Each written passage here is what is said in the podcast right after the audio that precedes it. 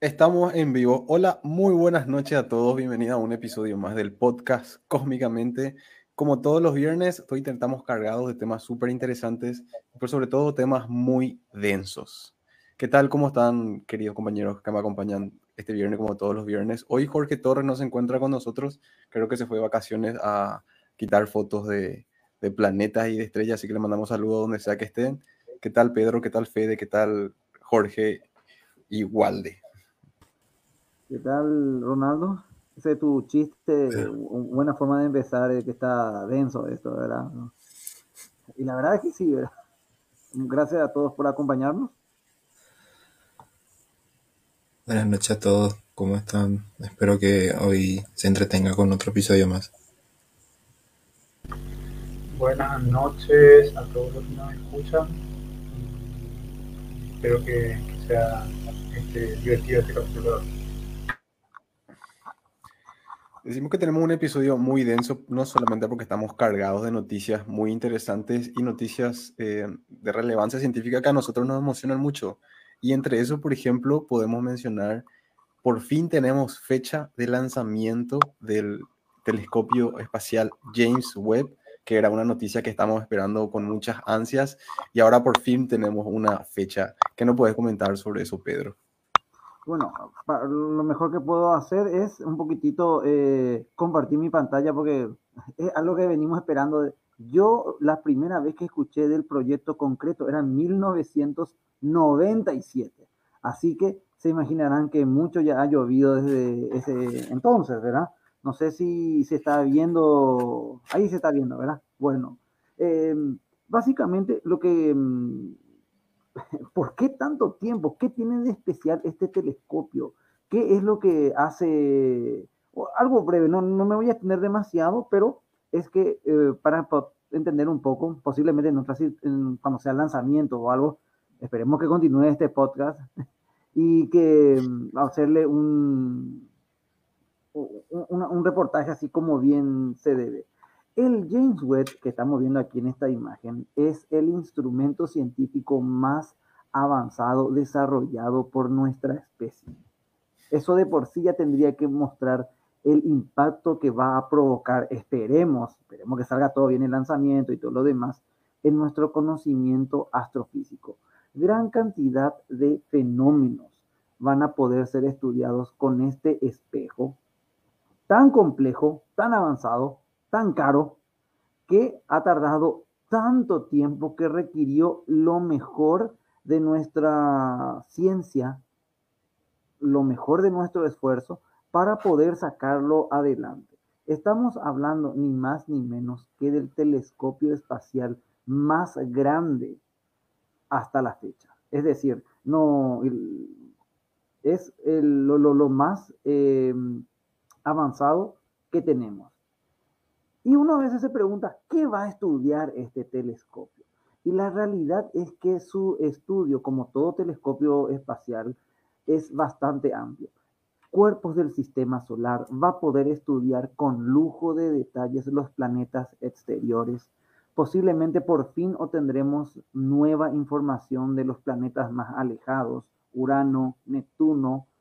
Eh, podrá estudiar la evolución de las galaxias, las estrellas, pero entre tantas otras cosas, podrá inclusive buscar em, eh, mucha información que nosotros no podemos ver desde la Tierra.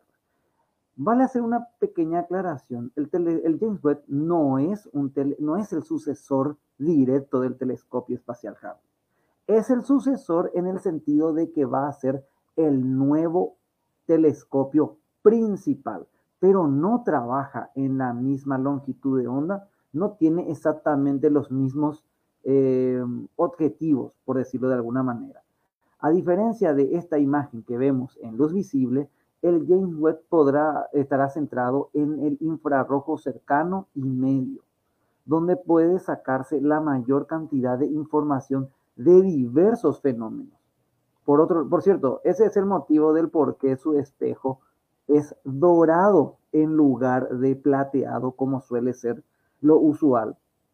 esa película de oro maximiza el, la reflexión del infrarrojo, ¿verdad? Que, mm, por no mencionar también de que el, el oro es un metal muy estable, así que se suele utilizar eh, bastante.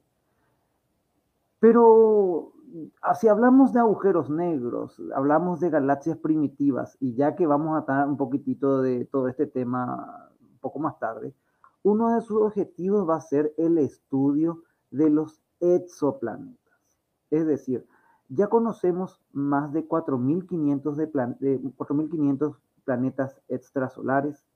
El James Webb tendrá la capacidad inédita, al menos con la facilidad que da un telescopio espacial, de observar algunos de estos exoplanetas directamente para poder hacer un estudio eh, espectroscópico, obtener información directa de los gases que rodean a estos planetas. Eso de por sí ya justifica gran parte de la tremenda inversión que se hizo en, eh, en el telescopio.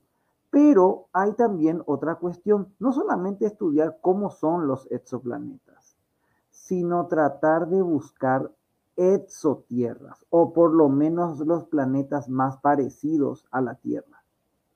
¿Se imaginan que uno de estos eh, exoplanetas muestren eh, alguna especie de gas ligeramente conocido por nosotros, los llamados biomarcadores.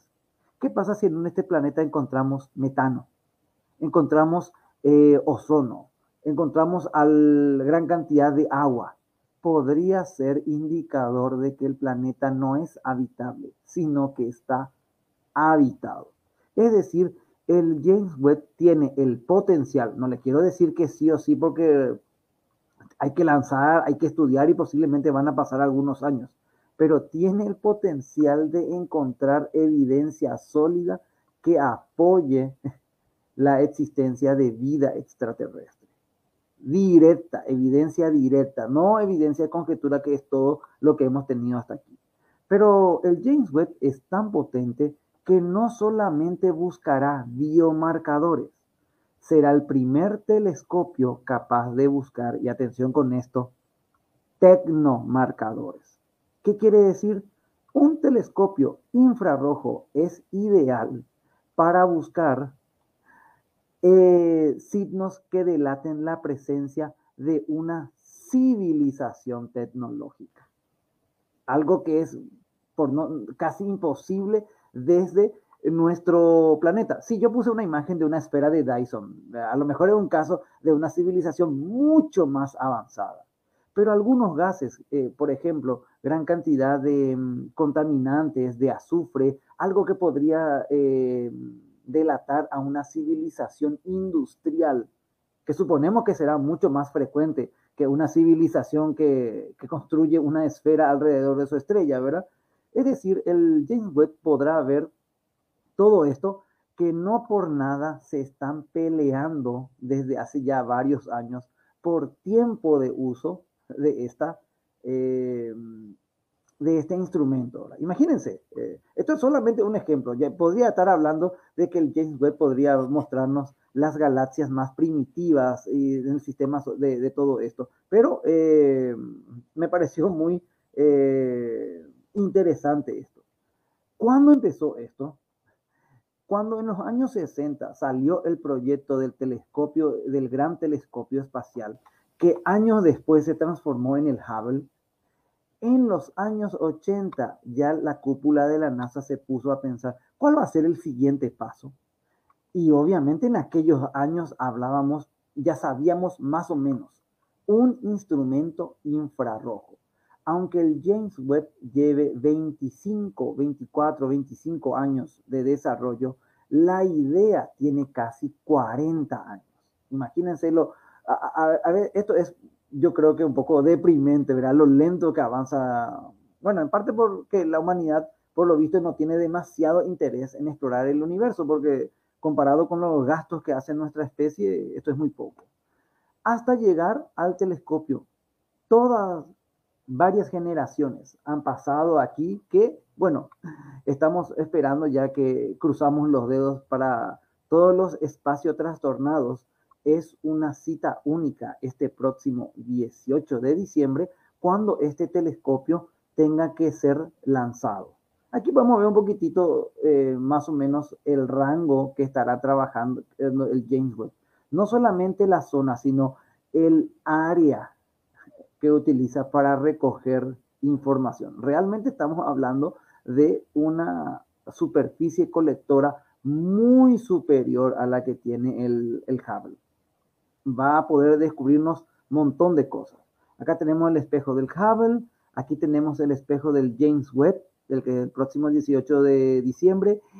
Y este es el sueño del sucesor del James Webb. Sí, esto es lo más triste. Posiblemente va a haber nuestros nietos. Ahora, todavía no fue lanzado. ¿Sabían que no fue todavía lanzado el James Webb? Y ya se está empezando a trabajar en su sucesor, que podría estar en el espacio para la década del 40. Realmente es una cosa tremenda, ¿verdad? ¿Qué, ventaja, qué, le hace superior al Hubble? ¿Qué podemos esperar? Para que nos entendamos, aumento tremendo en la resolución. Incluso el Hubble, con toda su, em, su posición privilegiada, hay un límite en cuanto a su resolución. Bueno, pues el James Webb podrá ver mucha, mucha mayor resolución. Paréntesis. Esperemos que hayan tomado todas las previsiones en cuanto al pulido y la forma del espejo, ¿verdad? No, que no se repita lo que pasó con el Hubble, ¿verdad? Es decir, esas galaxias más lejanas que están en el borde del universo que hoy observamos con el Hubble, el James Webb debería ser capaz de observar, de mostrarnos con lujo de detalles. ¿Cuál es la meta aquí? Encontrar las primeras galaxias y las primeras estrellas del universo. Podemos ver las galaxias más lejanas, pero como un todo. No podemos estudiar por parte para saber cómo estaban distribuidos los elementos químicos, qué fenómenos se dieron. Esto va a reescribir todos nuestros libros de historia. De las más lejanas galaxias que hoy vemos todo borroso, el James Webb debería ser capaz de mostrarnos, pero algo impresionante, ¿verdad? Ya empieza, espero que empiecen a ver, a notar un poco del por qué eh, estamos todos ah, ansiosos, estamos eh, entusiasmados, expectantes por lo que este telescopio nos pueda producir. Hay inclusive simulaciones de cómo podría ver en infrarrojo la región alrededor del agujero negro del centro de nuestra galaxia. Que por cierto nunca vino la fotografía de Alma, ¿verdad? Pero ese es un tema para otro momento. Enseguida, ya que estamos hablando de lo, vamos a hablar después de los de objetos densos, ¿verdad? En otras palabras, el James Webb podrá ver objetos hasta 200 millones de años después del Big Bang. Es decir, va a llegar eh, eh, como es lo más lejano que podemos llegar hasta el momento, ¿verdad? En, en el espacio y en el tiempo. De ver esas débiles manchistas que utilizamos lentes eh, gravitatorias para poder ver, a ver directamente. No, el James Webb se va a meter va a poder estudiar eh, regiones de nuestro universo que hasta ahora han sido muy poco observadas. Quién sabe qué locuras nos están esperando ahí. Todo esto a partir del próximo 18 de diciembre, ¿verdad? ¿Qué es lo que eh, más estamos expectantes? Yo sé que a lo mejor muchos me van a decir, ¿Y por, pero por qué con lo que costó este telescopio, casi 10 mil millones de dólares, por qué no construimos grandes telescopios? ¿Verdad? Porque mucha gente pregunta eso. ¿Por qué no? Bueno, yo sé que ahora gracias al tío Elon, como que cada vez los telescopios terrestres van a tener un poquitito más eh, de limitaciones. Pero en esencia, la gran diferencia es que los telescopios en el espacio pueden ver todo tipo de radiación electromagnética, mientras que aquí en la superficie solamente podemos ver ciertas ventanas. En cambio, los telescopios espaciales no tienen ningún tipo de atenuación, van a poder estudiar multitud de fenómenos. En ese sentido, el telescopio espacial no, eh, no, no, tiene un rival en... Sí, yo sé que en los próximos años se van a construir grandes telescopios de hasta 40 metros aquí en, eh, en la Tierra y que van a hacer grandes descubrimientos, pero aún así, un telescopio grandote en el espacio es algo eh, fabuloso. Tienen algunas desventajas. Uno de ellos es el largo desarrollo. Como les dije, yo escuché el telescopio espacial de próxima generación. Se presentó el proyecto en el 97. Fue aprobado allá por el 2004, donde lleva casi 15, 16 años desde que están trabajando en el telescopio, en el hardware. Y la idea es mucho más antigua, ¿verdad?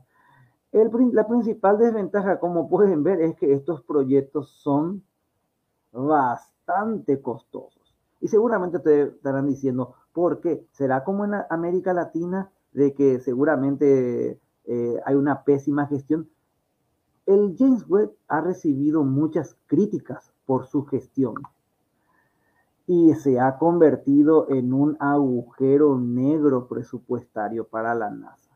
Antes del desarrollo del James Webb, la cantidad de misiones astrofísicas era enorme. Sin embargo, en los últimos 15 años, el James Webb ha acaparado casi todo el dinero. Así que más le vale que salga todo bien ese lanzamiento, ¿verdad? Pero por otro lado, tenemos que tener en cuenta de que fue otra, una época bien compleja y no está, el gran responsable de lo costoso de este telescopio es que es un instrumento que tiene que utilizar, eh, por así decirlo, eh, eh, es demasiado avanzado, ¿verdad? Es tremendamente complejo. Es un telescopio enorme que tiene que ir plegado y desplegarse en el espacio, ¿verdad? Nunca se ha hecho. Encima, encima, recuerden de que el...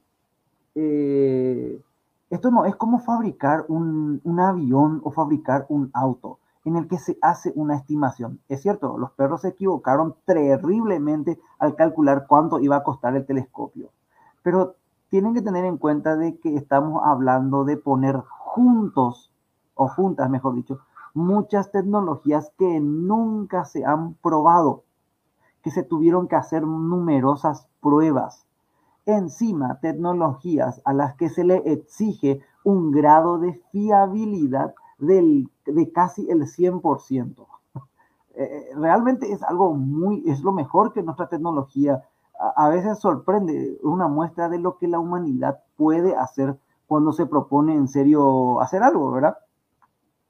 Algo tremendamente complejo. Acá vemos, por ejemplo, cuando estaban desarrollando el cable, ni alcanza la complejidad. Mucha gente quiere comparar con el cable, pero realmente el James Webb está un nivel más.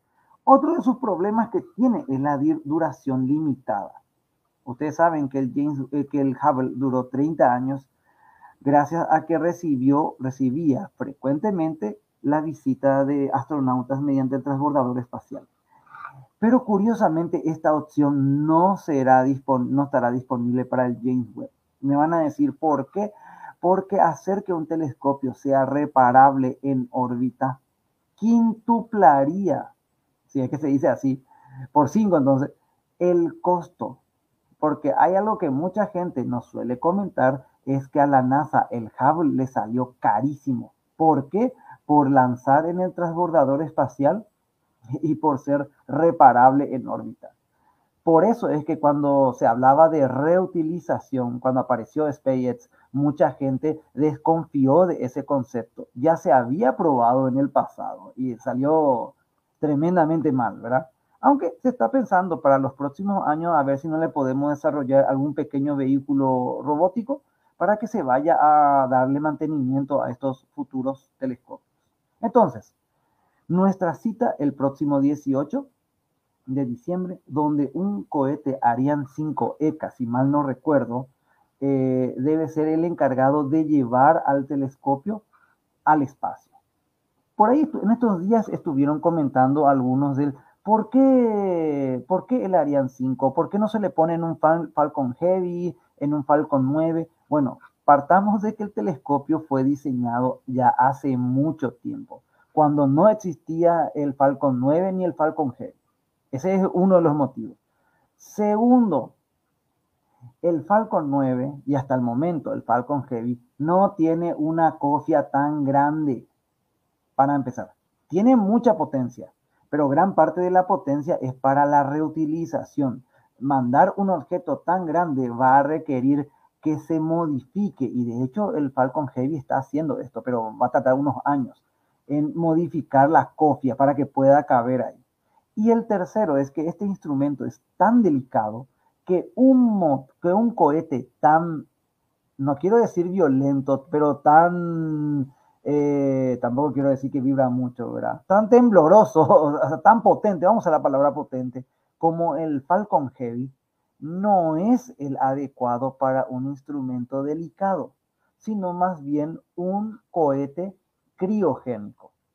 Eso, por ejemplo, es algo que suelen incluso comentar los astronautas. Eh, que, viajan en la mm, nave tripulada Dragón. Algunos son astronautas que viajaron en el transbordador espacial.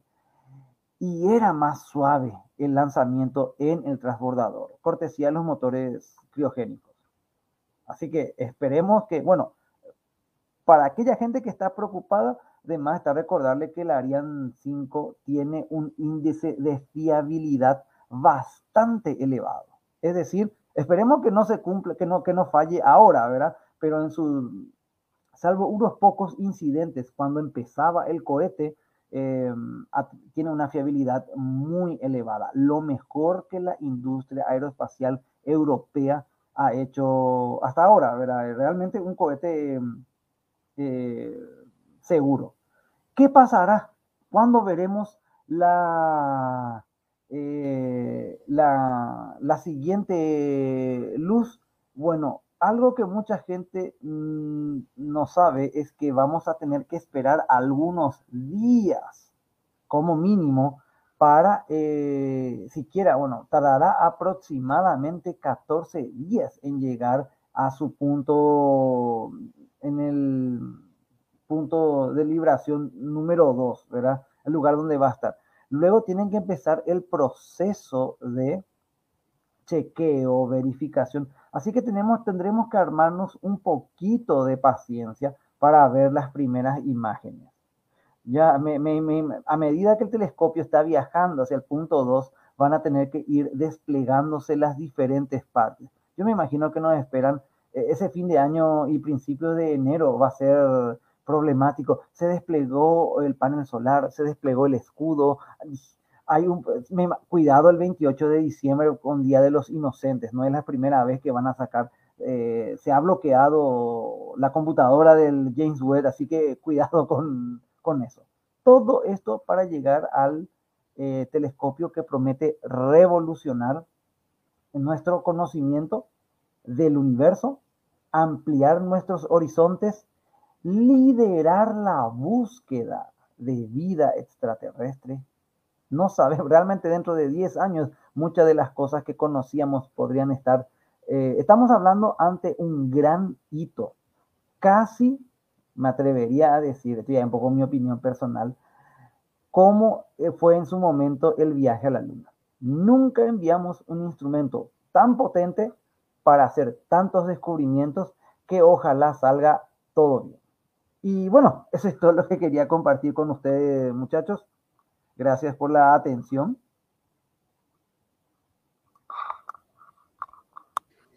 Wow, súper, súper interesante.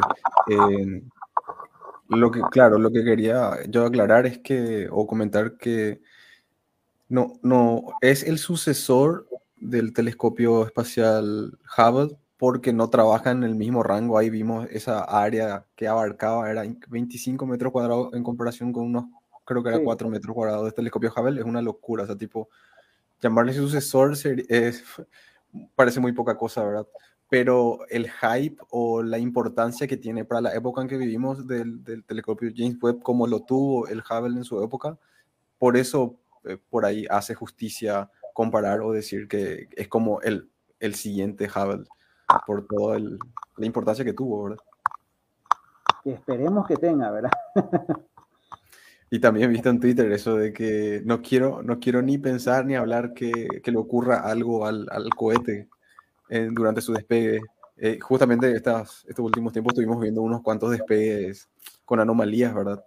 Eh, pero ah, yo sabía, gracias a vos, el, el, este dato de que el cohete Ariane es un cohete muy fiable, ¿verdad? Así que si la probabilidad, si la estadística está en nuestro, nuestro favor, vamos a tener eh, un lanzamiento limpio y vamos, ojalá, para febrero del año que viene y que si este podcast sigue, que esperemos que así sea, estar ya maravillándonos con las primeras imágenes de, de, del James Webb. La probabilidad es, es sale área de estudio, la, la estadística. Pero el, este, quería preguntar, Pedro, es, yo no eh, leí muy poco sobre el tema, pero eh, este, este, telescopio es capaz de hacer interferometría con Orpheus. Está diseñado, para, está diseñado para poder hacerlo. Eso no quiere decir que se vaya a hacerlo. Ese es otro de los motivos del por qué. Este telescopio tiene todo el potencial para que decide trabajar con otros telescopios o posteriormente lanzarle algún accesorio, eh, vamos a, eh, podría hacer esto. Por dar un ejemplo, podría ser interferometría. Originalmente lo tendría que haber sido lanzado con otro telescopio para aumentar, no tanto, eh, el, el, el James Webb tiene el suficiente poder de resolución pero con otro telescopio, perdón, eh, el poder de super, suficiente área de recolección de luz. Pero hacer interferometría con un pequeño telescopio para añadir un plus de la resolución espacial. Sí, pero como iban pasando los años y el presupuesto iba disminuyendo, porque esa es una cosa que muchas veces la gente le acusa a la gestión de la NASA y todo lo demás con, el, con el paso del tiempo el presupuesto fue disminuyendo. Entonces, ¿qué hizo? Se le preparó al Hubble, para, al James Webb para hacer esto. Pero el telescopio secundario, el que tendría que haber ido, fue cancelado. La idea es que en el futuro podría venir un mejores tiempos y lanzar este accesorio, ¿verdad? un poco Argel como que te compras una, una PC gamer, pero no tenés dinero para comprar un joystick, eh, no tenés dinero para comprar juegos, entonces bueno, se queda ahí. Hay un caso más eh, espectacular. Se diseñó, o sea, se estudió la posibilidad de lanzar una especie de parasol, básicamente una estructura eh, para hacer un poco de interferencia, un segundo satélite que estaría colocado por delante del telescopio para aumentar terriblemente el potencial de encontrar eh, exotierras pero este, este satélite secundario también tuvo que sufrir el recorte, ¿verdad? O sea, el James Webb está diseñado para que en caso de ser necesario pueda estudiar en conjunto con otros instrumentos que pueda eh, combinar las observaciones, pero de momento no te puedo decir que esté ya confirmado. Uno va a trabajar con el BLT, va a trabajar con este, ¿verdad? Aparte tenemos que tener en cuenta una cosa, no se imaginan la pelea que hay por el tiempo de uso de este telescopio. Es que estamos hablando de un telescopio que con sus primeras fotografías va a producir descubrimientos trascendentales. Entonces se van a pelear ellos por ver, eh, mi proyecto tiene que entrar primero, que, que, no sea que ocurra otras cosas, ¿verdad? Lastimosamente es un proyecto que no tiene un equivalente chino. Todo el mundo pues, habla de que China está eh, desarrollando su propia versión de un rover marciano, de una estación espacial, pero ¿y los telescopios espaciales? ¿Para cuándo, verdad? Pero bueno, eh, esperemos que más adelante salga todo esto, pero el potencial está. Eso quiere decir que podría ser mucho mejor otra vez de lo que estamos pensando. Ojalá así sea.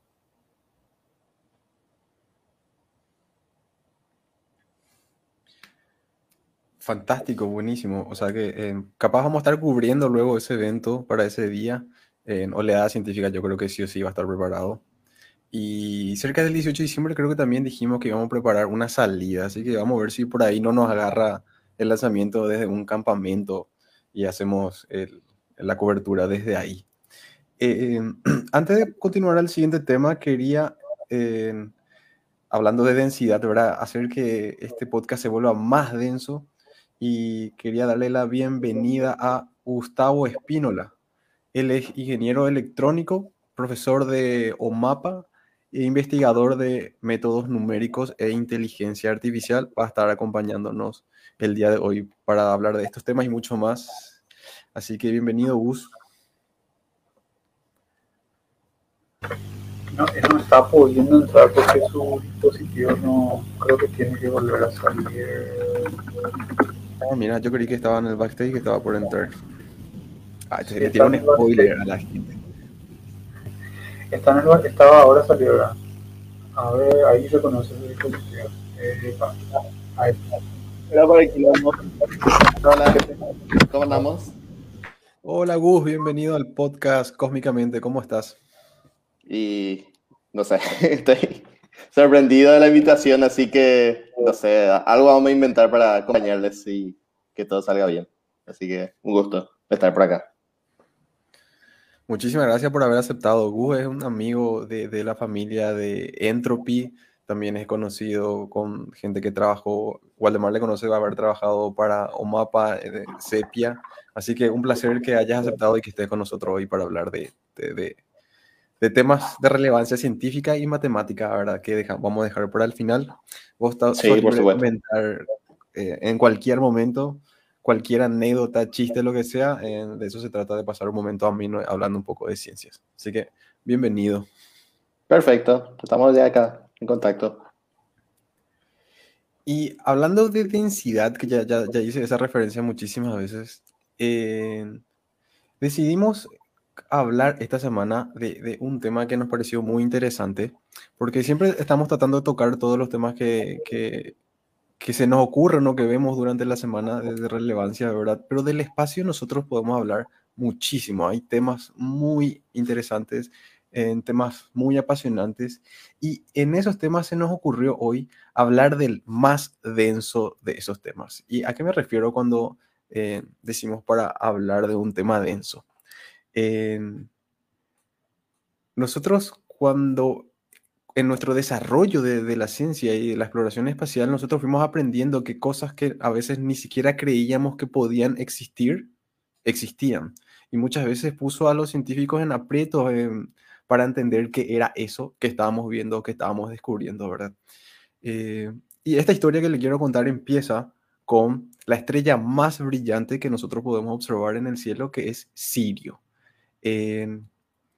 Sirio, como les dije, es la estrella más brillante del firmamento y alguna vez nosotros ya hablamos de Sirio en este podcast. Y a lo cual me lleva una pregunta que quiero pasársela a Waldemar, eh, si es que no puede ayudar con esto, Waldemar. ¿Cómo nosotros podríamos hacer para ubicar a Sirio en, la, bóveda celeste cuando está, cuando es una posibilidad de eso, ¿verdad? Bueno, yo prefiero mandarle al frente a Pedro para que responda eso. Fantástico. Está más, él está más acostumbrado a, a observar el cielo. Eh, bueno, para el, ¿cómo era que preguntaste? Vamos, ¿Cómo hacemos para encontrar a Sirio en, en el espacio? Estaba acá con, estaba cenando y de repente ahí eh, olímpicamente me tiraron la pelota, ¿verdad? Pero bueno. Eh, me tiraron el fardo.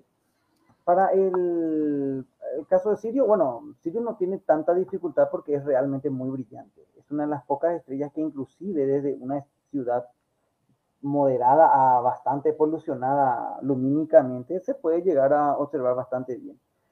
Pero si por ahí nos cuesta un poquitito porque no deja de ser una estrella brillante y a veces hay otras estrellas, está Júpiter, está Venus, tendríamos, está bastante cerca del famoso asterismo de las tres Marías o tres Reyes Magos, lo que quieran, el famoso cinturón de Orión.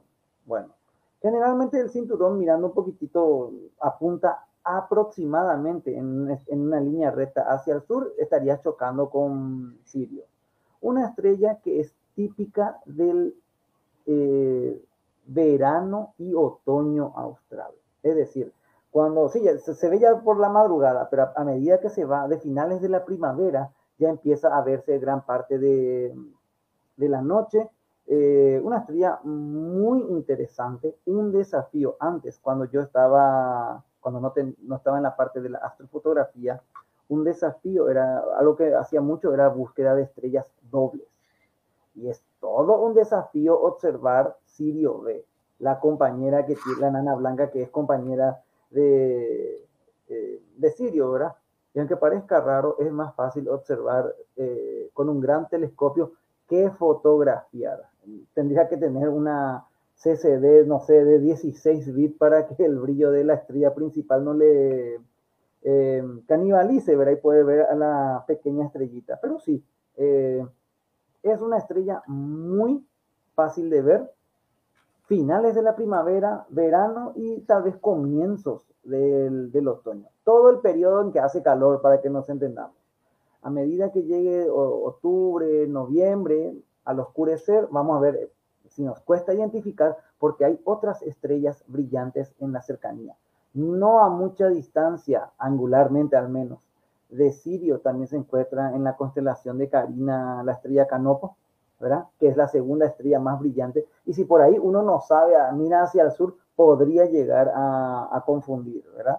Eh, pero así, es la estrella blanca más brillante que está cerca de, del cinturón de Orión. Es la mejor forma en que vamos a poder ubicar.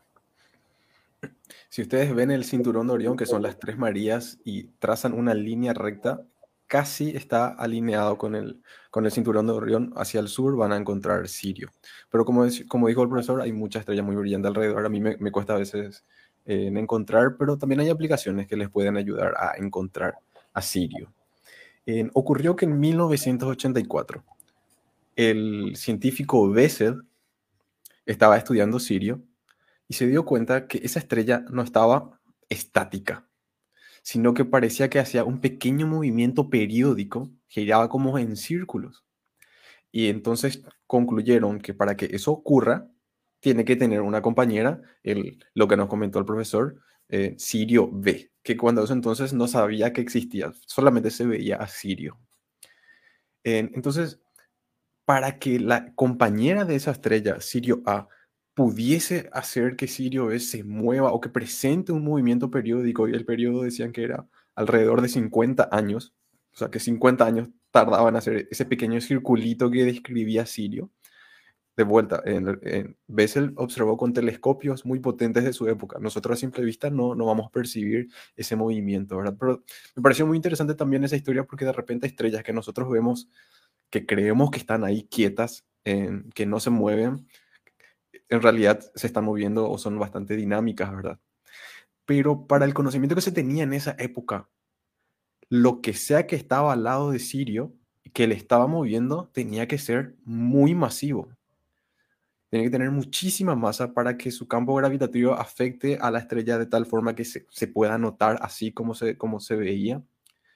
Y nosotros no veíamos ninguna estrella alrededor de, de, Sirio. Se, veía simplemente a Sirio y encima era una estrella súper, súper brillante, ¿verdad? No fue hasta 1862 que Alvan Clark, utilizando un telescopio refractorio el más grande de su época, pudo notar que, como dijo el profesor Sirio A, Sirio tenía un compañero, que a partir de ese entonces se le llamó Sirio B y la estrella más brillante quedó como Sirio A.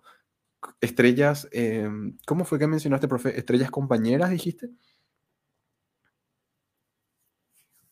Sí, sí, sí, básicamente no, estrellas dobles, ¿verdad? algo que generalmente eh, cuando no había cámara, y realmente es algo, a, mí por lo menos me gustaba bastante encontrar, hay algunas estrellas dobles muy bellas, muy espectaculares, y por alguna extraña razón, el, eh, la fotografía nunca le hace gracia a estas estrellas. Eh, es un, un buen eh, tipo de observación desde una ciudad, porque muchas de estas estrellas son brillantes y tiene su dificultad, pero es también su gratificación al observar. Estrellas binarias también le, suelen llamar. Alfa Crucis es una de esas, Pedro. Sí, sí, sí. Que tiene un, buen contraste de colores. Alfa, Alfa Centauri es fabulosa y como les digo, nunca pude conseguir una fotografía que le haga justicia. Al mirar por el telescopio se ve a dos soles eh, bien brillantes, pero por, como les digo, por, no sé, en la fotografía aumenta demasiado no, será porque mi cámara no tiene tanta profundidad de bits, no sé, eh, solamente 12, no, no, será un CCD que tiene 16, pero bueno, eh, hay cosas que se disfrutan más en visual que en fotografía. Muy interesante, o sea que eh, les invitamos a todos que si, tienen algún telescopio binoculares, no sé, sin binoculares no creo que ya vean a Sirio B, ¿verdad? Pero que busquen así estrellas binarias y como dice el profesor, hay cosas que se disfrutan más viendo eh, que, que, fotografiando, ¿verdad? Ese puede ser un eh, tema para un otro podcast, ¿verdad? ¿Qué podemos ver desde la ciudad? Alfa Cruz también yo no sé si ya se resuelve con binoculares, ¿no? no, eh, con binoculares, no. O sea, podría ser con binocular, pero tiene que estar bajo un soporte. Eh, se aumenta mucho, cuesta ver, cuesta ver. Que en realidad es una estrella triple, ¿verdad? Pero, eh, y se discute si su compañera que se ve al lado fácilmente realmente es un componente del sistema, ¿verdad? Pero bueno, es un tema aparte. Wow. Entonces, cuando ya se empezó a estudiar, ya se identificó que Sirio tenía un compañero y que éste le estaba moviendo a Sirio A, nosotros con el conocimiento científico que teníamos en la época podíamos deducir la masa de este compañero. Y se llegó a la conclusión de que tendría una masa equivalente a nuestro Sol. Pero nosotros apenas podíamos ver. Entonces, ocurrían acá dos cosas. Ahí había un objeto que era tan masivo como nuestro Sol, pero que no brillaba como nuestro Sol. Entonces, eh, las dos posibles teorías que, que desenvainaron los científicos de la época o fue, o este es un sol frío que tiene una temperatura bastante baja y por ende una luminosidad baja, eh, por eso no se le puede ver con tanta facilidad, o estamos hablando de un sol extremadamente pequeño, que tenga un diámetro muy, muy pequeño. Pero eso implicaría que esa estrella sea increíblemente densa. Y en esa época no se sabía que podían existir objetos celestes de tanta densidad, ni siquiera estaba teorizado. Entonces, eh, siguieron investigando, siguieron estudiando para saber qué era lo que estaba ocurriendo con, con esta estrella, ¿verdad? Y llegaron, tuvo que pasar eh, casi 30, 40 años, cuando en 1915 el científico Walter S. Adams, utilizando el mítico y famoso telescopio del Monte Wilson, consiguió un espectrograma de Sirius B. O sea que eh, pudieron saber cómo estaba compuesto este, este material y vieron que era bastante similar a Sirio A.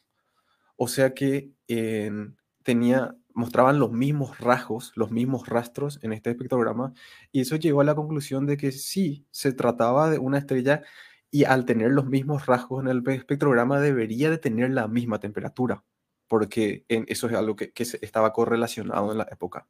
Con esto llegaron a la conclusión de que verdaderamente esta estrella era muy pequeña, por ende, extremadamente masiva.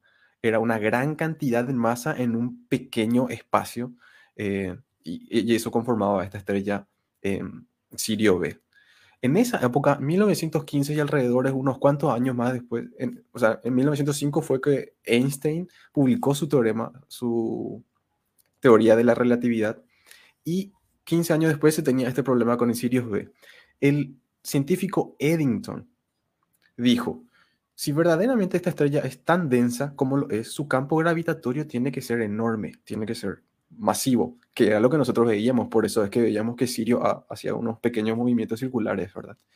Entonces utilizó esta nueva teoría de Einstein y pidió de vuelta al científico Adams si podía volver a estudiarla, pero ahora viendo cuál es el corrimiento al rojo que presenta esta estrella. Porque ellos teorizaron de que si fuese tan grande su campo magnético como lo es, esta estrella debería de correrse al rojo unas 30 veces más que nuestro propio Sol y eso es fácil de medir. Eso eh, eh, podría ser, sin, bueno, con la tecnología que se tenía en esa época, alrededor de 1915, conseguir los datos sobre eso. Lo cual Adams lo hizo y para el año, para dos, dos tres años después, 1916, ellos eh, demostraron no solo tenían una prueba más de que la teoría de relatividad de Einstein era correcta y funcionaba, sino que acababan de demostrar la existencia de un elemento, de, un, de una estrella extremadamente masiva que es hasta 2000 veces más masivo que el elemento, 2000 veces más denso, que el elemento más denso que se conocía en la Tierra, que era el platino en ese entonces. Y no solo que encontraron, sino que estaba presente en nuestro universo y ya estábamos teniendo eh, mediciones reales de esa estrella. A esa estrella se le llamó enana blanca.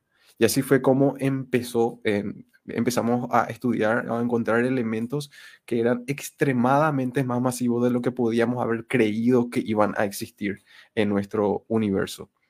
Entonces, en, en 1925, Eddington y Adams publicaron el paper que demostraron la existencia de esta enana blanca. Y a partir de ahí empezamos el estudio de qué sucede con los átomos dentro de una estrella tan densa. Porque la teoría que se tenía en esa época, no la teoría de, cómo las estrellas funcionan, eh, no, no, explicaba cómo puede ser que existan elementos tan densos así. No fue sino hasta el año 1926 que el científico Fowler, utilizando mecánica cuántica, que también era una teoría nuevísima que acababa de salir, que empezó a estudiar y a explicar qué ocurren con los átomos dentro de una estrella tan densa en un proceso que se llamó presión de degeneración electrónica. Gracias ahí por el, por el material de apoyo, ahí podemos ver, esa es la estrella Sirio y ese puntito al lado suyo es la nana blanca Sirius B, eh, una estrella que tiene casi eh, la misma masa de nuestro Sol, pero en una dimensión muchísimo menor y es dos mil veces más densa que el material más denso que nosotros conocíamos en la Tierra en ese entonces. Entonces, ¿En qué consiste este proceso de degeneración electrónica? O algo así creo que dijiste. Sí, es eh, el, es Electron Degeneracy Pressure o presión de degeneración electrónica. Y eh, eh, eso se explicó con la mecánica cuántica, lo hizo Fowler. Y esa pregunta o hablar sobre la enana blanca en sí, yo le paso la pelota a Fede, que nos va a comentar un poco más ya sobre este elemento en particular que fue descubierto. Sí, bueno, como sabemos, eh, las estrellas al morir dejan lo que se conoce como remanentes estelares y según su masa dejan un tipo de remanentes u otros, en este caso enanas blancas, estrellas neutrones o un agujero negro. Y en este caso eh, voy a hablar un poco más de lo que justamente son las estrellas, eh, las enanas blancas. Y como bien sabemos, cuando la estrella gasta el hidrógeno y se forma un núcleo de helio, la estrella se contrae. La compresión hace que aumente la densidad y la compresión produce un aumento en la temperatura de la superficie como para reanudar la cadena de protón-protón y la estrella comienza a hincharse, entrando a una etapa de subgigante hasta llegar a lo que es la gigante roja. Entonces, una vez llegado aquí, la estrella vuelve a contraerse debido a la escasez de hidrógeno. Pero para estrellas con tan poca masa, la contracción no consigue elevar lo suficiente la temperatura como para iniciar el proceso, em, digamos, nuclear y no se puede mantener el equilibrio hidrostático. Y esta vez en la gravedad gana esta batalla. Entonces la estrella comienza a contraerse y aquí entra en juego el principio cuántico el principio de la exclusión de Pauli. Los electrones tienen cuatro números cuánticos. Los números cuánticos son números que se asocian a magnitudes físicas para poder describir un sistema. Eh, los electrones tienen cuatro números cuánticos, pero que ahora no es necesario entrar en detalles para entender todo esto por ahora. Entonces, el principio de exclusión de Pauli nos dice que dos electrones no pueden estar en el mismo lugar con el mismo estado cuántico. Entonces, a medida que el núcleo se contrae, los electrones se juntan más y más y luchan por incumplir el principio de exclusión de Pauli, Esta presión que ejercen hacia el exterior se le conoce como presión de electrones degenerados y consigue contrarrestar la fuerza gravitatoria llegando a un equilibrio. Ahí entonces tenemos una nana blanca. Y estos tipos de remanentes estelares tienen un radio muy pequeño, como dijo Rom, entre los 0,008 y los 0,02 radios solares. Pero su masa puede llegar hasta las 1,44 masas solares. A esta masa se le conoce como el límite de Chandrasekhar. En la masa es, es la masa máxima que puede tener una nana blanca. A partir de esta masa, la presión de, generación de electrones ya no puede contrarrestar la puerta gravitatoria, produciéndose un colapso. Entonces, el tamaño de la enana blanca dependerá de su masa. Contra más masa, tenga más presión gravitatoria y por lo tanto va a ser más pequeña. Contra menos masa, menos fuerza gravitatoria y más, más grande es. Su temperatura superficial en la mayoría de los casos ronda entre los 10.000 Kelvin, lo que les da un color blanco. De ahí que tengan ese nombre, aunque pueden haber con temperaturas mayores y ser azuladas. Entonces, a medida que pasa el tiempo, la nana blanca se va enfriando lentamente hasta convertirse en lo que se llama una enana negra y confundirse con la radiación de fondo del universo. Ahora, eh, no se sabe con certeza el tiempo que tarda en convertirse una enana negra ya que la edad del universo no es todavía suficientemente eh, grande como para que se formen este tipo de astros. Existe la teoría de la desintegración de los protones, que aunque no se sabe si los protones realmente terminan por desintegrarse, si esta fuera cierta, la masa de una nana blanca disminuiría a medida que los protones se desintegran en piones y positrones, hasta llegar al punto de su completa desaparición. Entonces, todas las partículas que un día formaron una nana blanca terminan por vagar incesantemente por el espacio.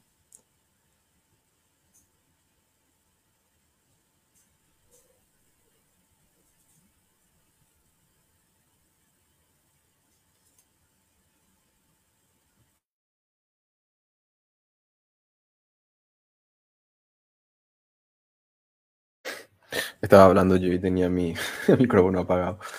Eh, bueno, muchísimas gracias, Fede, por, la explicación. Yo creo que podría, sobre el tema, darnos un poco más de profundidad. El profe Pedro ¿verdad? tenía un material preparado sobre justamente cómo es la composición atómica de estos materiales súper densos. Que a mí me pareció súper interesante esta historia, porque para empezar, luego, en siempre estos descubrimientos nos ponen eh, en tela de juicio todo el conocimiento que tenemos sobre la época, ¿verdad? Y cómo estas nuevas teorías que iban saliendo nos iban ayudando a poder entender qué era lo que ocurría, ¿verdad?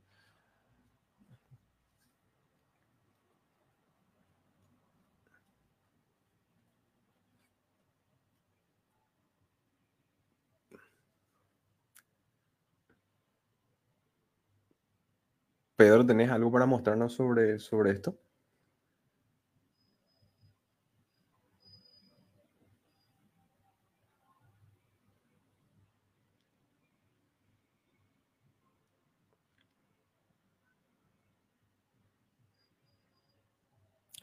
¿Ustedes me pueden confirmar si me escuchan a mí o yo nomás no estoy escuchando nada? Creo que a Pedro no se le escucha. Eh, sí, yo escucho a todos menos Pedro.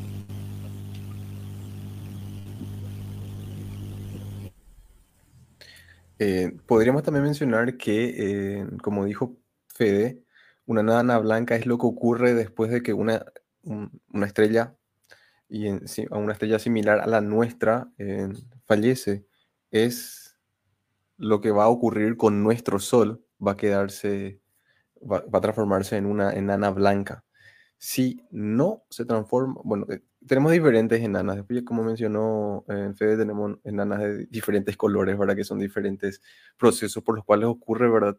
Pero si la estrella es lo suficientemente masiva, cuando cuando llega a, consumir todo su combustible, en vez de aumentar en tamaño, en vez de disminuir su tamaño y transformarse en una enana blanca, lo que le ocurre es aumenta su tamaño, explota de una forma en violenta, que es lo que conocemos como supernova, que también vamos a hablar de supernovas en el episodio de hoy, y tenemos agujeros negros.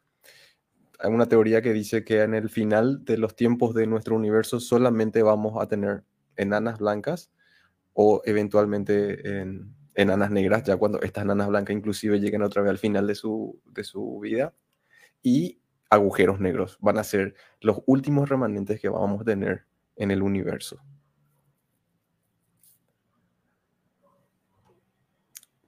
Yo no sé si a Pedro no se le escucha o simplemente no está más eh, presente ahora.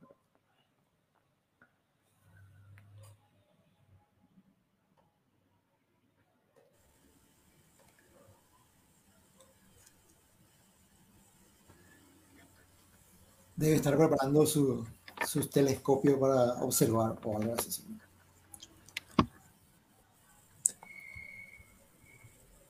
Mientras Pedro se va preparando, eh, ya llegaron a escuchar acerca de los agujeros blancos. Sí, son eh, objetos teorizados, ¿verdad? Todavía no se sabe ni si existen, pero teóricamente se cree que podría haber. Bueno, lo que sí que... Sí. En los agujeros blancos, que en teoría eh, son los opuestos extractos de los agujeros negros, eh, digamos que podría constituir una parte importante de la misteriosa materia oscura que se cree que constituye la mayor parte de la materia en el universo. Y esto se llegó a hacer, eh, se llegó a ver, digamos, a tomar la idea en un estudio. Y algunos de estos extraños agujeros blancos pueden incluso ser anteriores al Big Bang, según este estudio. Y los agujeros negros poseen tirones gravitacionales que son tan poderosos que ni siquiera la luz, la cosa más rápida del universo, puede escapar de ellos. El límite esférico invisible que rodea el núcleo de un agujero negro que marca su punto de no retorno se conoce como su horizonte de eventos. Ahora, un agujero negro es una predicción de la teoría de la relatividad general de Einstein. Otro se conoce como agujero blanco, que es como un agujero negro, pero al revés. Mientras que nada puede escapar del horizonte de eventos de un agujero negro, nada puede entrar en el horizonte de eventos de un agujero blanco. Y anteriores investigadores habían sugerido que los agujeros negros y los agujeros blancos están como que conectados. Y la materia y la energía eh, caen dentro de un agujero negro que potencialmente emerge de un agujero blanco ya sea algún u otro lugar del cosmos o en otro universo por completo. Y en el 2014, Carlo Rovelli, físico teórico de la Universidad de Aix-Marseille en Francia, y varios de sus colegas sugirieron que los agujeros negros y los agujeros blancos podrían estar como conectados de otra manera. Cuando los agujeros negros mueren, podrían convertirse en agujeros blancos. Ahora, para entender un poquito esto mejor, en la década de 1970, el físico teórico Stephen Hawking calculó que todos los agujeros negros deberían evaporar masa emitiendo radiación. Se espera que estos agujeros negros que pierden más masa que la, que la que ganan se encojan y finalmente desaparezcan. Sin embargo, eh, Rovelli y sus colegas habían sugerido que los agujeros negros que se encogen no podrían desaparecer sin la, si la estructura del espacio-tiempo fuera cuántica, es decir, hecha de cantidades indivisibles conocidas como cuantos. El espacio-tiempo es cuántico en la investigación que busca unir la relatividad general que puede explicar la naturaleza de la gravedad con la mecánica cuántica que puede describir el comportamiento de todas las partículas conocidas en una sola teoría que puede explicar toda la fuerza del universo. Y en este estudio eh, sugirieron que una vez que un agujero negro se evaporó a un grado en el que no podía encogerse más porque el espacio-tiempo no podía comprimirse en algo más pequeño, el agujero negro moribundo rebotaría para formar un agujero blanco.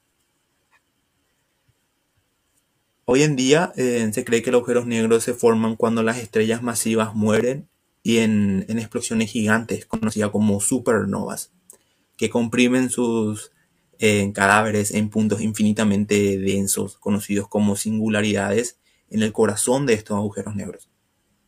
Y Robel y sus colegas llegaron a estimar previamente que se necesitaría un agujero negro con una masa igual a la del Sol alrededor de un cuatrillón de veces la edad actual del universo para convertirse en un agujero blanco. O sea que es algo muy difícil.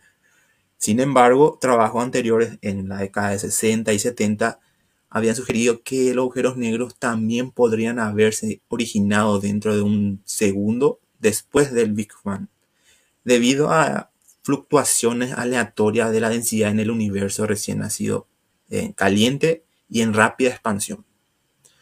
Ahora, las áreas donde estas fluctuaciones eh, concentraron la materia junta podrían haberse colapsado para formar agujeros negros. A esto se le conoce como agujeros negros primordiales y serían mucho más pequeños que los agujeros negros de masa estelar y podrían haber muerto para formar agujeros blancos durante en la vida del universo. Habían señalado en su estudio. Incluso los agujeros blancos con diámetro microscópico podrían ser bastante masivos, al igual que los agujeros negros más pequeños que un grano de arena pueden pesar más que la luna, por ejemplo. Ahora, aunque se cree que la materia oscura constituye las cinco sextas partes de toda la materia del universo, los científicos no saben de qué está hecha esto. Como sugiere su nombre, la materia oscura es invisible, no emite, bloquea la luz. Y como resultado, la materia oscura actualmente solo puede rastrear a través de sus efectos gravitacionales sobre la materia normal como la que se forman las estrellas y las galaxias. La naturaleza de la materia oscura es actualmente uno de los mayores misterios de la ciencia. Y entonces la densidad local de la materia oscura, como sugiere el movimiento de las estrellas cerca del Sol, eh, es aproximadamente el 1% de la masa del Sol por parsec cúbico. Y para tener en cuenta que la densidad de los agujeros blancos, los científicos calcularon ese pequeño agujero blanco eh, en teórico como, más, como mucho más pequeño que un protón y aproximadamente una millonésima parte de un gramo, que es igual aproximadamente la masa eh, de medida pulgada de un cabello humano. Y estos agujeros emitirían radiación y debido a que son mucho más pequeños que la longitud de onda de luz, serían invisibles.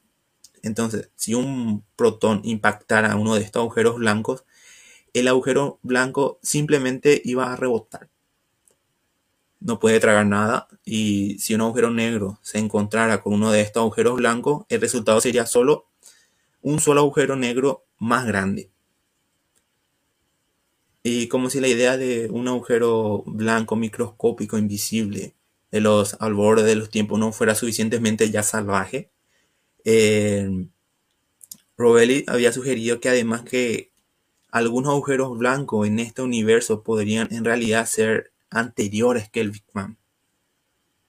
Y en este tiempo ahora ellos están haciendo una investigación que donde van a tratar de explorar cómo estos agujeros blancos de un universo anterior podrían ayudar a explicar por qué el tiempo, el, el tiempo fluye solo hacia adelante en este universo actual y no también al revés.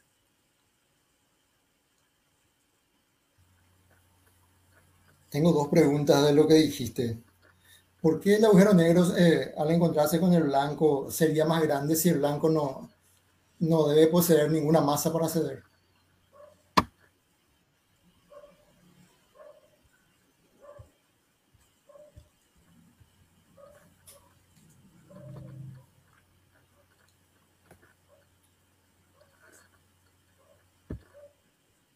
Bueno, ahí,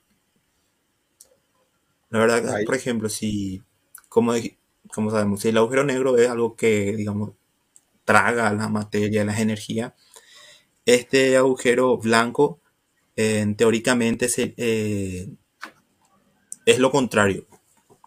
Él, él tiene dentro de él materia y energía y él lo expulsa. O sea que, eh, digamos, la salida del agujero negro, un agujero blanco, por decir así. Entonces, como que nada puede entrar en, dentro del agujero blanco porque justamente él está expulsando materia. Entonces, eh, un agujero negro le tragaría, por decirlo así vagamente, al, al agujero blanco.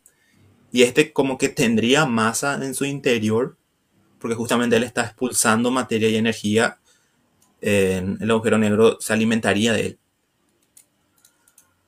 O sea, no, no es solamente una, una región de donde todo rebota, sino que además está obteniendo masa de algún, de algún lado, ¿verdad? Porque de, de algún lado tiene que salir Sí. y la está pulsando constantemente.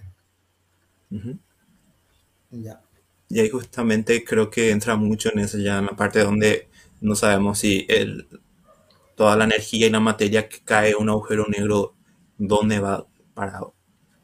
Entonces ahí como ya que entra en los huecos del conocimiento humano. Pero digamos, es más, es más complejo de entender de dónde viene toda la, todo lo que sale ¿A dónde agujero va? blanco. Nosotros Sí, sabemos que puede ¿a dónde entrar va? y, y cada vez es más denso, ¿verdad? Pero, pero, pero de dónde sale la materia del agujero blanco. Y bueno, eso solo le dejamos al, al famoso poder del amor, ¿verdad?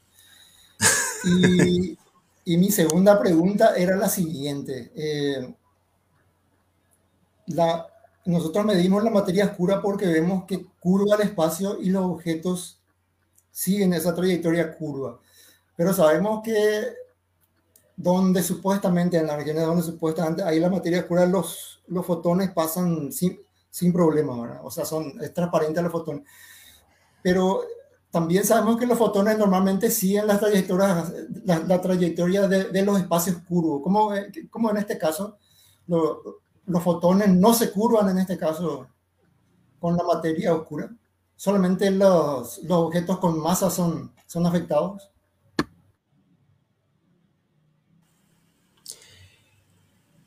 En, en, un agujero negro.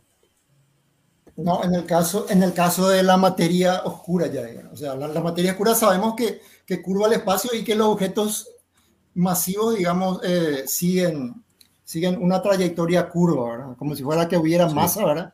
Pero una masa que no vemos y por eso la llamamos materia oscura. Y también se dice que, el, que los fotones, o sea, la luz no interactúa con eso. Eso, eso implica que la luz en esos casos no es curvada o, o, o cómo, o qué está pasando ahí.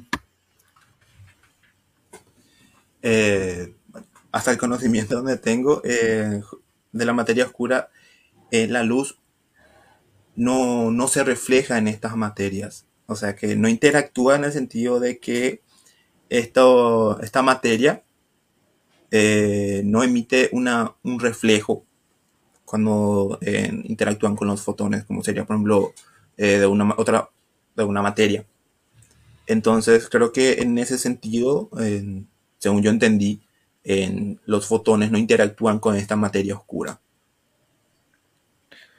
Justo ahora estuve buscando para responder esa pregunta y, y, en realidad es un misterio. Hay un caso donde eh, es lo que cuando, cuando, la, cuando los fotones se curvan alrededor de una alrededor de una zona donde hay mucha masa, eh, se, lo, lo, conocemos como lentes gravitacionales, ¿verdad? Normalmente sabemos eh, o que hay galaxias o un objeto tremendamente masivo en el paso de esos fotones hacia nosotros y por eso vemos eh, de una manera distorsionada. Hay un caso descrito eh, en el 2020 de lentes gravitacionales que son 10 veces más eh, distorsionados de lo que deberían ser y entonces se cree que podrían estar siendo distorsionados por eh, materia oscura en ese caso, ¿verdad? Y, pero, pero sí, lo señala acá como un misterio de hay demasiadas lentes gravitacionales, gravitacionales de los que los modelos describen y eh, se piensa, se cree que podrían estar siendo distorsionados por eh, materia oscura en ese proceso. Eh, para, para resumir o simplificar lo que estábamos hablando recién, entonces si nosotros tenemos una estrella como una gigante roja como lo es nuestro Sol, cuando fallece se convierte en una enana blanca. Eh, luego de tiempos, esta enana blanca, que es bastante brillante, va, a dejar de ser brillante y se va a volver a una enana negra que eh, es invisible porque ya no emite luz, no, eh, no se le va a poder ver. Si la estrella fuese hasta ocho veces más grande que, nuestro, que nuestra estrella, lo que sería una supergigante roja, al llegar a la etapa final de su vida podría convertirse o en un agujero negro o en una estrella de neutrones. Entonces tenemos como dos finales bastante densos eh, de las estrellas, ¿verdad? Em, para tener como, como referencia, una cucharada de enana blanca pesaría alrededor de 100 toneladas. ¿Se imaginan? Tienen una cucharada de un elemento y que ese elemento pese 100 toneladas. Ahora, una cucharada de estrellas de neutrones pesa 2.500.000 toneladas. Es muchísimo más denso. Eso, eso sería que si vos estás en presencia de una cucharada de una estrella de neutrones, va, la gravedad que va, va a presentar va a ser fuertísimo al punto que todo lo que está alrededor va a terminar eh, atraído o, o, que una persona va a terminar completamente atraída hacia esa cucharada de estrella de neutrones y vamos a terminar deformados y aplastados a, a su superficie. Pero ahora parece que Pedro ya está de vuelta con nosotros y él no podría estar hablando un poco más sobre el, la estructura atómica de, de estos elementos súper densos. Entonces le, le, lanzo ya antes una pregunta a Pedro. ¿Se, se no. conoce un, se conoce un límite de se conoce un límite de cuánto la materia pueda, eh, digamos, comprimirse, comprimirse. Digamos. Sí, o sea, digamos, a, hasta qué punto, digamos, un, un agujero negro puede acrecentar y su densidad ir aumentando, porque si es así, podrían existir algunos objetos cuyo núcleo es un agujero negro y el resto no, ¿verdad?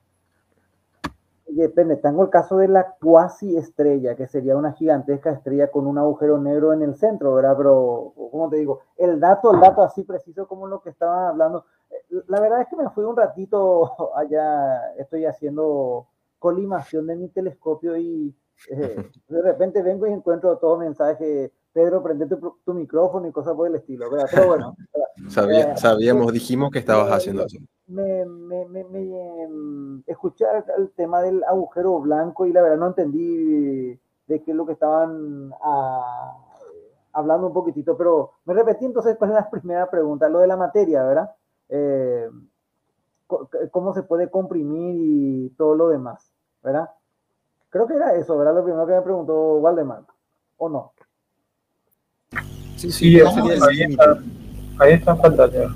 Sí, hay un límite de hasta cuánto, digamos, las partículas pueden, digamos, estar todo apretadas, ¿verdad? O, o si eso puede seguir comprimiéndose, comprimiéndose antes de llegar al agujero negro, y creo que no, no recuerdo exactamente qué es el límite de, ay, no me viene a la mente, ¿verdad? Famoso me encontraste con la guardia baja, ¿verdad?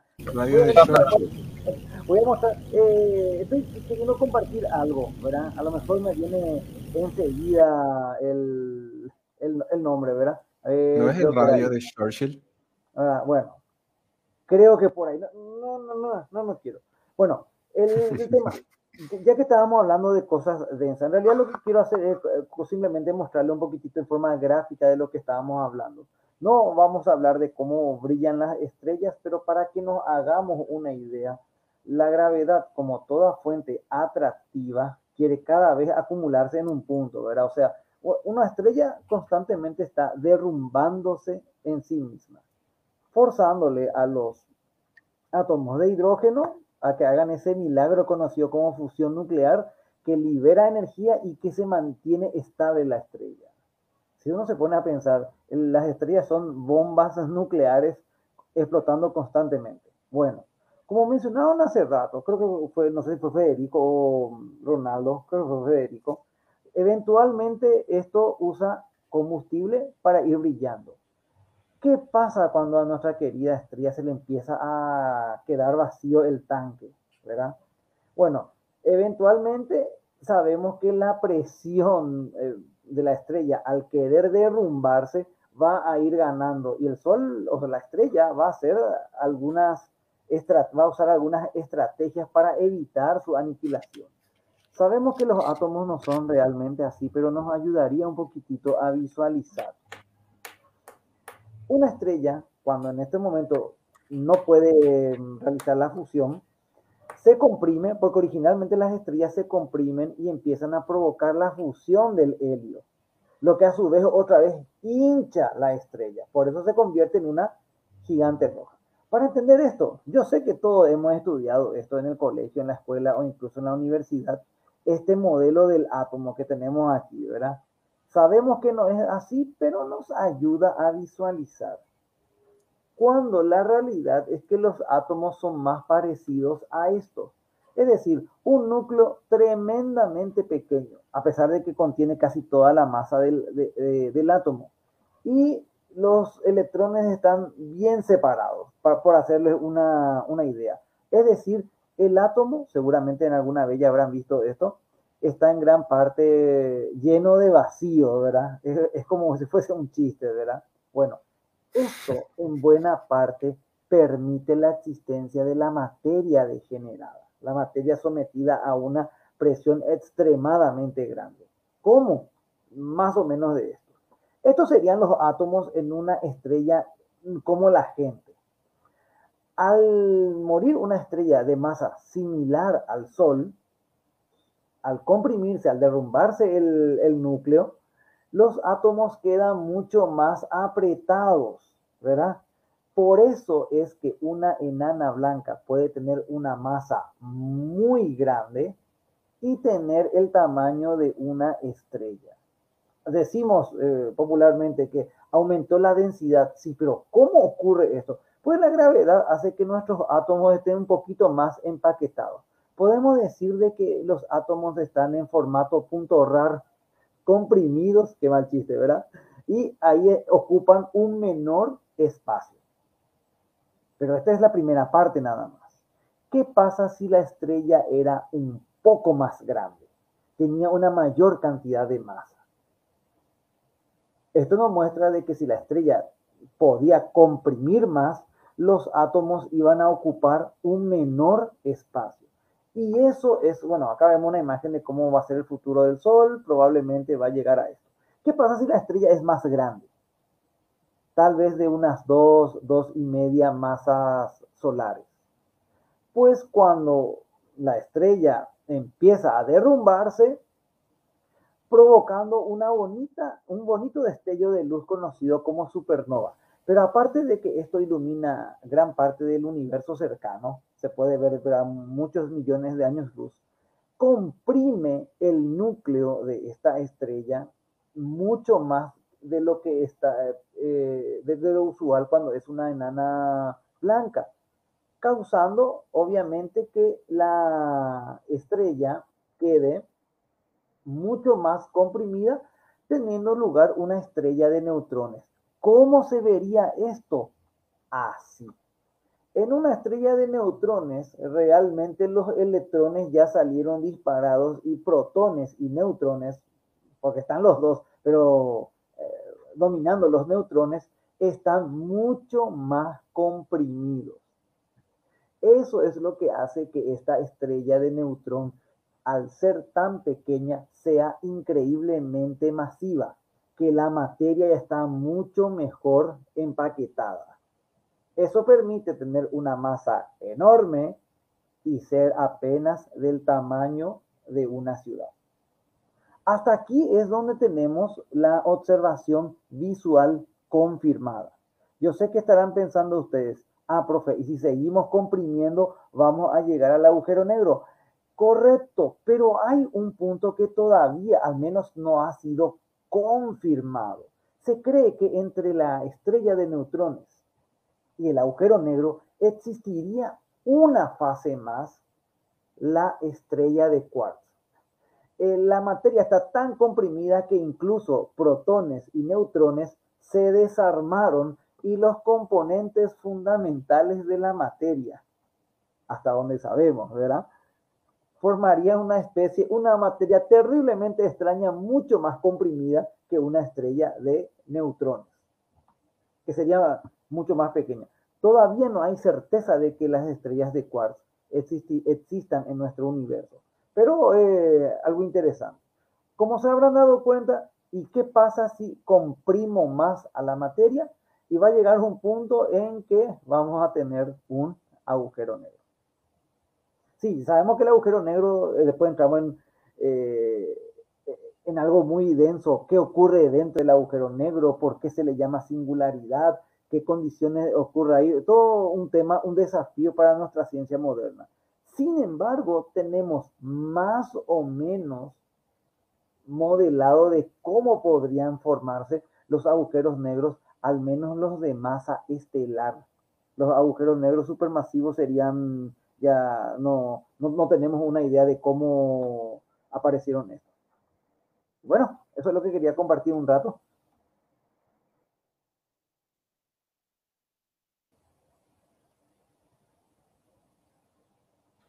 Fantástico, muchísimas gracias Pedro. No sé si creo que es la primera vez que yo escucho de esto de estrella de quarks. Eh, me pareció súper interesante. Ni siquiera más la, ni siquiera lo, las estructuras más básicas del átomo ya se preservan en esa estrella. Eh, yo así, hace unos, creo que fue la última gran charla que tuvimos antes, cuando se publicó esta noticia del agujero, de la fotografía del agujero negro, eh, preparé una, estuve investigando un poco y ahí yo encontré, que tipo jamás yo había escuchado Estrella de Quark, entonces me puse a buscar el tema de, y ahí me, por suerte encontré estos dibujos que me parecieron bastante didácticos, vamos a llamarle, porque siempre hablamos de que la estrella se colapsa aquí, pero ¿por qué un, la, pregunta a veces, ahí voy a hacer un paréntesis, realmente a veces enseñar incluso con niños eh, de con adolescentes puede ayudarte porque ellos se hacen la pregunta de ¿por qué es tan densa una estrella de neutrones? Y ahí me doy cuenta que realmente no sé la respuesta. O sea, yo, sé que la estrella de neutrones es más densa, pero ¿por qué? ¿Qué, qué, qué, hizo esto, verdad? Hasta que suerte que encontré estos gráficos que al menos creo que son bastante eh, esclarecedores. Sí, eh, me, pareció, me pareció eso, porque, bueno, y también qué bueno que tus alumnos hagan ese tipo de preguntas, ¿verdad? Porque eh, eso hay que potenciar y, y alentar. Eh, normalmente ese tipo de preguntas son las, las que nos conllevan a más descubrimientos, no simplemente aceptar que son densos sin, sin entender lo que ocurre. Em, como decíamos, una cucharada de una nana blanca tiene 100 toneladas, una cucharada de una estrella de neutrones tiene 2.000, 25.000 veces más esa cantidad. Se imaginan ahora una cucharada de una estrella de quarks, que ni siquiera más los, eh, la estructura básica de un átomo se mantiene, o una cucharada de un agujero negro, ¿verdad? Que, es el objeto más denso que, que sabemos que existe. Eh, eh, espera, una cucharada de agujero negro enseguida. ¿Qué pasó con la cuchara? ¿Qué, pasó con mi casa? ¿Qué pasó con la Tierra? Al igual que con, las estrellas de neutrones, ¿verdad? Sí, con cualquiera de y de las estrellas de neutrones también podemos comentar, bueno, esta noticia no pareció interesante porque se, hubo una, una, una, noticia esta semana o fue la semana pasada donde hablaba de que, como mencionamos hoy, la muerte de una estrella puede terminar en una nana blanca o en una super explosión, como la que nos acaba de mostrar el profe Pedro, que es una supernova.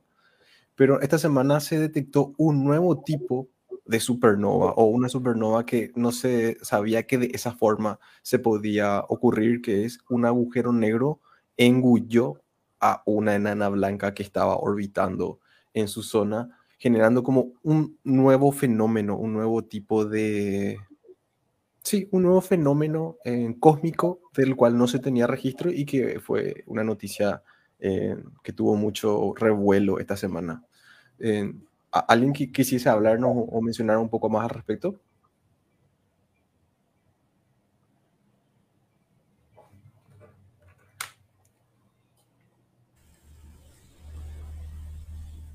Bueno, sí. Justamente hace un par de días eh, los astrónomos eh, creen haber capturado una evidencia sólida de un raro, digamos, canibalismo en cósmico doble. Una estrella que se traga un objeto compacto, como puede ser un agujero negro o una estrella de neutrones. Y a su vez, este objeto engulló el núcleo de la estrella, haciendo que ésta explotara y dejara un solo agujero negro. Y los primeros indicios de este evento habían sido vistos con un telescopio de VLA, que un radiotelescopio que consta de 27 enormes antenas en el desierto de Nuevo México, cerca de Socorro. Durante las exploraciones, el Observatorio del Cielo Nocturno en el 2017 dio una explosión de energía del, de radio tan brillante como, como la estrella en explosión más brillante o supernova, vista desde la Tierra. Y apareció una galaxia formada de estrellas, eh, formadora de estrellas, digo bien, a aproximadamente 500 millones de años luz de distancia. Y ellos comenzaron entonces a hacer un seguimiento de esta galaxia utilizando el telescopio VLA y otro telescopio del observatorio Keck en Hawái, que este ve con la misma luz óptica que nuestros ojos. Y este último telescopio captó una salida luminosa eh, de material arrojándose en todas direcciones a 3,2 millones de kilómetros por hora, desde una ubicación central, lo que sugiere que hubo una explosión energética en ese lugar en el pasado. Luego, eh, el equipo también llegó a encontrar una fuente de rayos X extremadamente brillante en, en los datos del archivo del telescopio MAXI, que es un instrumento japonés que se encuentra en la Estación Espacial Internacional. Y este estallido de rayos X estaba en el mismo lugar que el de la radio. Pero este se había detectado, o mejor dicho, observado en el 2014. Entonces, los astrónomos al juntar estos, estos datos, piensan que lo que sucedió fue que hace mucho tiempo un par binario de estrellas nació orbitando entre sí. Uno de ellos murió en una supernova espectacular y se convirtió en una estrella de neutrones o en un agujero negro.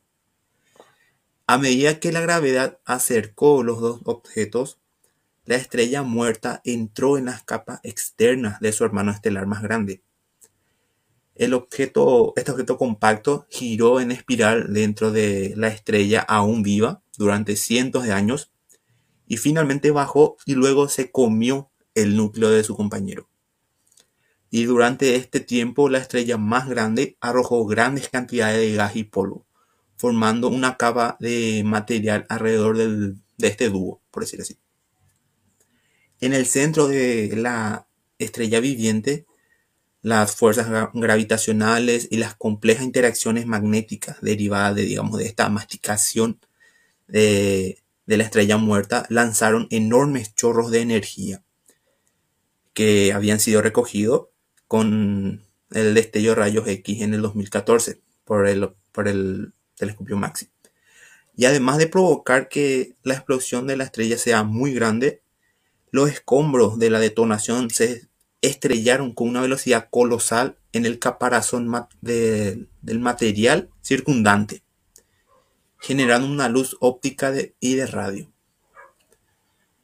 Y si bien esto es, digamos, una imaginación previa del escenario, apodado a una supernova de colapso eh, del núcleo provocada por la fusión prácticamente esto puede representar la primera observación directa de este tipo de fenómeno.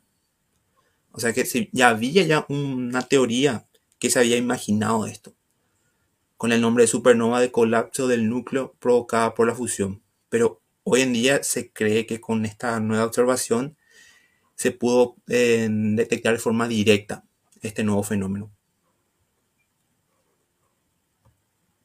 Qué interesante, ¿verdad? Que de repente se pueda detectar de diferentes medios, no solamente con un telescopio, sino también en la Estación Internacional Espacial pudieron hacer este tipo de, detecciones y luego juntan todos los datos y pueden em, predecir que se trata del mismo fenómeno que viene del mismo lugar y por ende así tener los datos suficientes para, hacer un estudio al respecto. Eh, esto ocurrió en el 2014. Me parece simpático nomás. ¿Qué estaban haciendo ustedes en el 2014 mientras este evento súper energético, cataclísmico ocurría en, en galaxias cercanas a nosotros?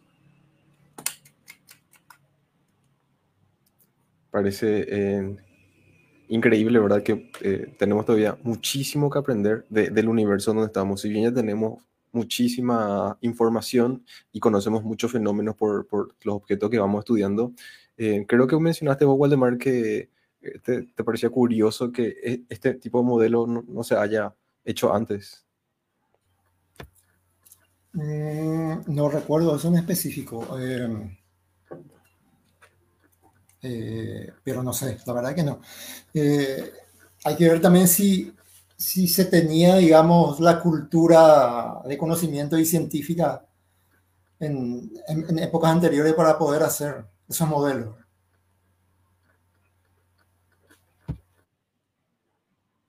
Bueno, y junta esto con el futuro telescopio James Webb que vamos a tener y que nos pueden estar ayudando de, para estudiar estos fenómenos con un detalle que hoy en día no tenemos y vamos a aprender muchísimo más, ¿verdad? Tipo, así que todo el conocimiento cósmico que tenemos está de bien, de para bien. Tenemos mucho más que aprender y cada vez tenemos más herramientas para poder seguir avanzando. Eh, si a alguno le gustaría comentar algo sobre estos temas de referente o relevante sobre estos objetos superdensos, en, hágalo ahora o calle para siempre antes de pasar a otros temas. Bueno, yo dejo esas, esas preguntas que hice que, quedaron sin respuesta para, por alguna ocasión posterior que, de alguien que pueda quizás leer un poco más y responder. Si los fotones se ven alterados debido a la materia oscura, es eh, particular la, pregunta, ¿verdad? Eh, eso creo que más o menos me ha respondido ya eh, Federico. Pero estaba lo otro de si existe un límite en el que se pueda en el que deja, digamos, de comprimirse y el resto de lo que está alrededor del agujero negro ya no puede ser absorbido porque, digamos, se llena el vaso, digamos, del, agujero negro y ya nada puede entrar más adentro. Y para el tamaño que va teniendo, digamos, eh, ya no se alcanza el, famoso radio de Schwarzschild. Ah, ya. y creo que hoy en día sabemos de la existencia de agujeros negros supermasivos que se sigue estudiando. Eh, de cómo pudieron formarse, de que posiblemente se formaron en el inicio del universo mismo y que ahí quedaron como remanentes, ¿verdad? Porque ya, ya, sabemos más o menos cuánto podemos comprimir una cantidad de masa dada para que se transforme en un agujero negro, pero no cuánta materia puede este, ir absorbiendo ni qué pasa con un agujero negro. Creo que sobre agujeros negros luego todavía en el podcast no hablamos, eh, que de vuelta nos podría dar eh, para todo un, un, episodio completo por ser un, un objeto tan para un objeto tan enigmático, ¿verdad? Eh, así como mencionó recién Pedro, que en el átomo todo la masa está, la 99% de la masa, 99,99% de la masa del átomo está concentrado en su núcleo. Lo mismo ocurre con un agujero negro, que toda la masa está en, concentrada en su centro, que sería la singularidad. Y le llamamos singularidad porque no sabemos qué ocurre ahí adentro, ¿verdad? Ni dónde se fue esa masa. Y ahora con este objeto teórico, que sería el agujero blanco, que va emanando masa, ¿verdad? De dónde eh, viene esa masa que, que viene, que, que, va eh, expulsando. Así que, no sé, a mí me parece fascinante y muy interesante el simple hecho de estar tocando estos temas saber que existen esos, menos el agujero blanco que sigue siendo un objeto teorizado, eh, y, ir maravillándonos ahora con lo que nos devela el cosmos. Así empezó esta historia cuando vimos una estrellita que se movía en un momento periódico que pareció raro a los científicos de la época, y bueno, eso devino en todo este conocimiento de objetos eh, súper densos con una estructura atómica eh, bastante curiosa y increíble. Eh, Bueno, entonces de- dejamos ahí picando si de repente alguno de los que nos están escuchando sabe o tiene una teoría, eh, podríamos, me imagino que el que responda eso eh, se, se adjudica un, un premio Nobel, ¿verdad? Así sin más. Eh, bueno, vamos a hacer paso al, a- a los- al siguiente tema de- del cual íbamos a hablar el tema de hoy, que ya tocamos este tema en el episodio anterior, que, bueno, que lastimosamente yo no estuve presente. Escuché ahí que me dijeron, dijeron que les abandoné por una hamburguesa y mentira, yo estaba escuchándoles mientras comía mi hamburguesa. Eh, y lo que íbamos a hablar son de, de matemática, de descubrimientos matemáticos, ¿verdad? Que se van haciendo a lo largo del tiempo y toda la polémica que eso trae, ¿verdad? Eh, hablamos, el, se habló en el episodio anterior de los números primos y estábamos hablando de la distribución de números primos que dijeron que fue eh, no demostradas, pero sino que un boliviano de nombre Weimar López creó una función, una fórmula que permite saber cuántos números primos hay debajo de un número específico, ¿verdad? Y este es un problema que se tiene, que tiene 2600 años de antigüedad desde que se descubrió, por así decir, que existen los números primos. Eh, existen dos tipos de números, eh, aquellos que son compuestos y los que son primos. Los que son primos se pueden dividir entre sí y entre uno. Los que son compuestos se pueden dividir entre más factores que, que entre sí y entre uno. Y no se sabe cómo es la distribución. De- del 1 al 10 tenés una determinada cantidad de números primos, del 1 al 100 otra, de 1 al 1000 otra, y podés ir aumentando la cantidad de números y van a ir apareciendo números primos, pero no están distribuidos uniformemente, no aparecen cada tantos números y bueno, no se sabe por qué es así. Y siempre se buscó una, en este caso es una función que describa, que te permita saber cuántos números primos hay o cuál es un número primo eh, dado una determinada cantidad, ¿verdad? Siempre se, se crearon estimaciones que te permitían saber entre un determinado rango tendría que haber más o menos. Ocurría que cuando vos metías más números y empezabas a estudiar ya números muy, muy grandes, esas estimaciones, eh, estimaciones empezaban a diverger, ¿verdad? Ya no eran más tan exactas. Esa función que determina la distribución de los números primos se llama la función pi de x. Es una función muy conocida que viene otra vez.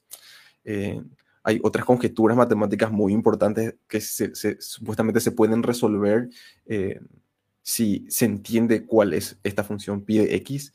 Y este boliviano lo que decía fue que él creó una fórmula que te daba la cantidad de números primos que hay debajo de un determinado número, ¿verdad? O que resolvía este problema de la distribución de los números primos.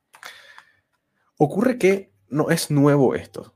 Son, hay, los matemáticos saben de problemas que, que son difíciles de resolver, que se está ya atacando hace muchísimo tiempo y todos quieren ser ese que resuelve, que encontró la fórmula que nadie antes había encontrado. Y bueno, cada año hay.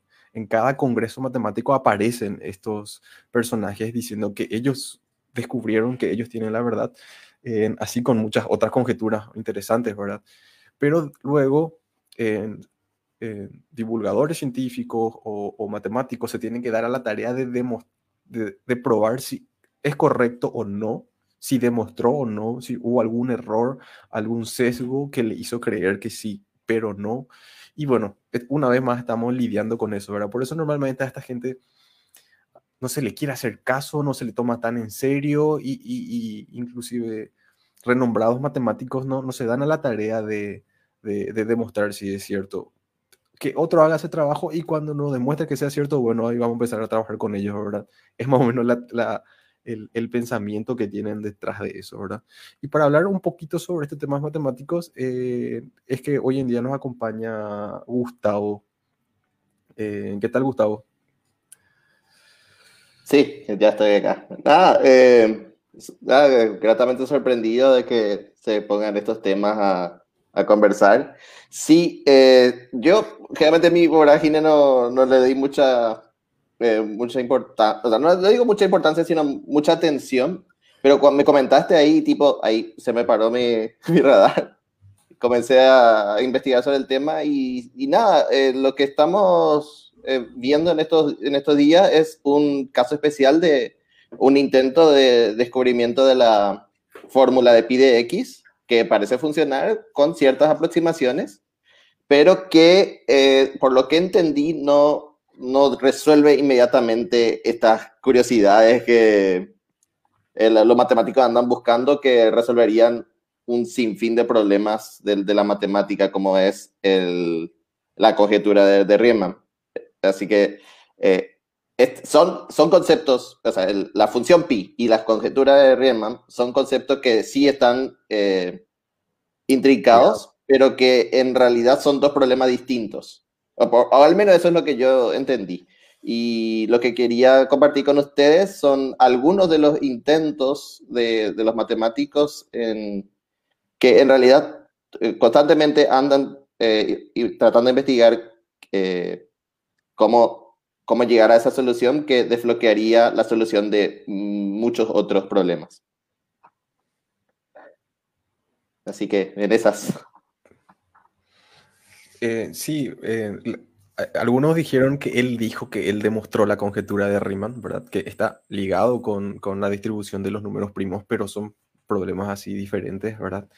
Eh, a mí también me causó gracia que el, bueno, él no puede demostrar, no hay una demostración de por qué hizo lo que hizo y por qué puso cada número que él puso. Bueno, él buscó un, un, un, una fórmula que, que, te diga eh, cuántos números primos hay debajo de tal, cantidad dada o si un número es primo o no, ¿verdad?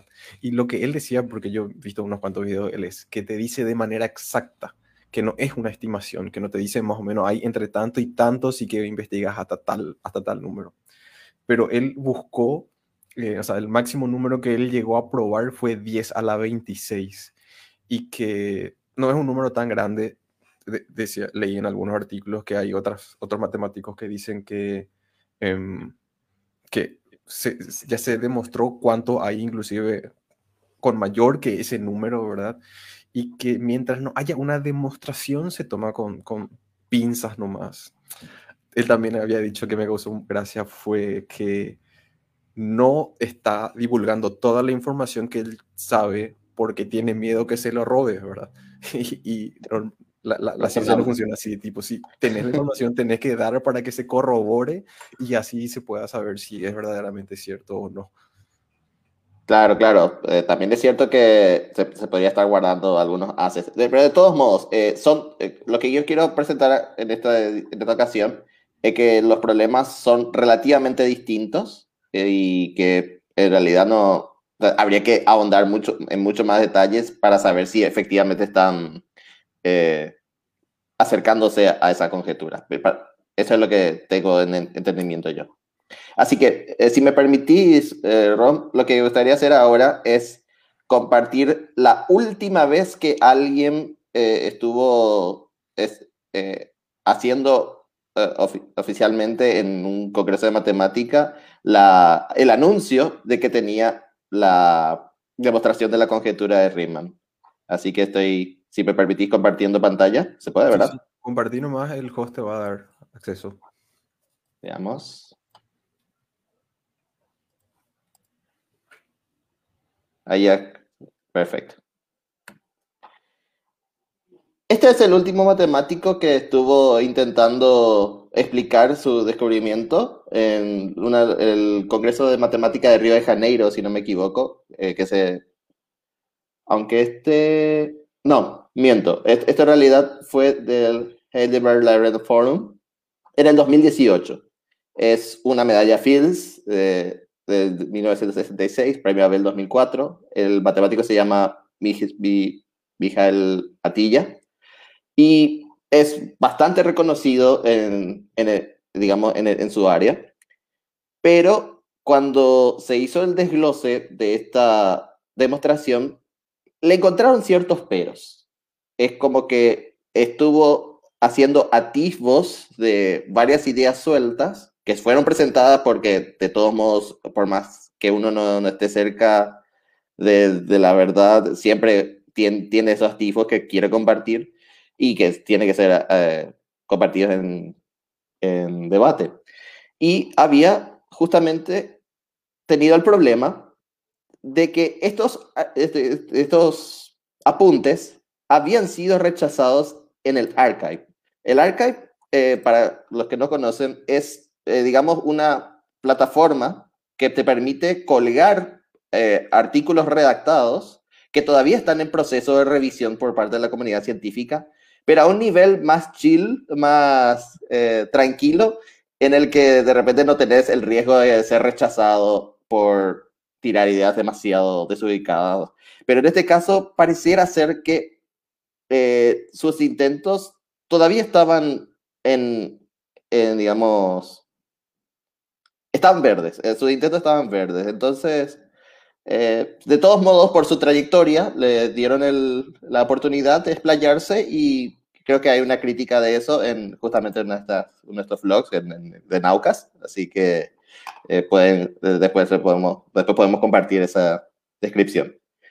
Y solamente ahora buscando eh, información sobre la, la, conjetura de Riemann, increíblemente me he encontrado que eh, hay personas que han colgado sus demostraciones. Esta, esta, por ejemplo, es demasiado fuerte de una persona llamada Arne Bergstrom, que efectivamente dice, prueba de la hipótesis Z de Riemann, que por cierto, eh, en la primera página hace una pequeña, un pequeño comentario que es justamente la, la conjetura 1.1, que ya tiene por sí, bueno, ya seguro estuvieron comentando ustedes que tiene más de 150 años. Eh, y lo que es curioso de la conjetura de Riemann es que ni remotamente se parece a los números primos. Yo siendo, digamos, un aficionado que trata de estar en contacto con las matemáticas, a un nivel todavía entre aficionado y semi profesional, pero todavía no al punto de entender al 100% estas, estos trabajos. Pero sí que entiendo que estos trabajos en realidad están en un área de la matemática bastante rara si la comparamos con la aritmética sencilla de los números primos, con los que trabajamos en, en la matemática del colegio. Lo que estuve leyendo y que quería compartir con ustedes es que, bueno, para empezar, la, la, conjetura de Riemann está asociada a una función llamada función z, que en realidad es una función que acepta números complejos y te devuelve números complejos. Es como una caja negra donde tiene una entrada, un número complejo, eh, el número que está formado por una parte real y una parte imaginaria, raíz cuadrada de menos 1, y te devuelve otro número, también del mismo tipo. Eso ni por asomo se parece a los números primos. Pero investigando un poco más, eh, y todavía en un preliminar, estuve observando que existen intentos de construir esta función pi, existen intentos de construir esta función pi usando como uno de sus términos la función, de, la función z de Riemann, o al menos vagamente hablando una parte real de la función z de Riemann, que si se llega a descubrir todas sus propiedades, estaría desbloqueando la, la, función pi de x, que es la función de conteo de, de números primos. Así que, pero por lo, por lo que yo entiendo, y que quería compartir con ustedes eh, son problemas distintos por un lado. Uno, eh, uno de los problemas habla del análisis complejo, una de las ramas más exóticas todavía para los que generalmente estamos con mentalidad de números reales. Y, el, y sin embargo, desde, desde zonas tan distintas de la matemática, eh, tenemos la posibilidad de tener contribuciones que pueden acercarnos a un, o sea, como mínimo la capacidad de asombrarnos, como siempre. Pero como con, en lo, a, mayor escala, digamos, la posibilidad de describir fenómenos que todavía están fuera de nuestra imaginación, pero que nos ayudan a, a comprender un poco más lo que, lo que la, la abstracción de lo que nos rodea.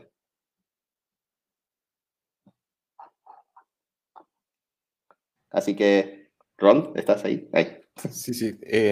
yo traté de ver muchos videos para entender y poder explicar la conjetura de Riemann y verdaderamente es bastante complejo. eh, Tenés que ser un matemático tipo que haber estudiado mucho en el tema para poder... eh, Ah, Ahí quiero agregar que en realidad lo- los requisitos para entender, digamos, el enunciado eh, son eh, hacer un poco de cuentas con sumatorias, eh, tipo seguir el paso a paso de cómo se construyen esas sumatorias. Pasa que la función Riemann es un- una sumatoria de fracciones y las fracciones son muy fáciles de calcular para números reales. El problema está cuando los números, cuando entran los números complejos, hay lo que se dice algunas eh, paradojas que no deberían pasar en los números reales y sin embargo pasan en los números complejos. Y es, es, es un pequeño desafío. Pero eh, yo, por ejemplo, en ese caso, eh, estuve muy atento a uno de los videos de, a una de las series de videos de Derivando, de este canal de Science de Cabezón. Y Sí, es el que me- mejor me pareció que podía explicar el fenómeno. A mí me gustó bastante. cre- creo que vi también ese video. en- eso es un excelente canal de, de divulgación matemática que pueden seguir en YouTube, Derivando, de Eduardo Sáenz de Cabezón. Eh, yo tuve la, el privilegio de conocerle a él cuando vino acá en, en- para Estados Unidos, eh, cuando vino en Paraguay y estuvo haciendo un taller en, en el CONACYT. Hicimos un taller de divulgación con él. Es un tipazo y su- sus estándar matemáticos son un cago de risa.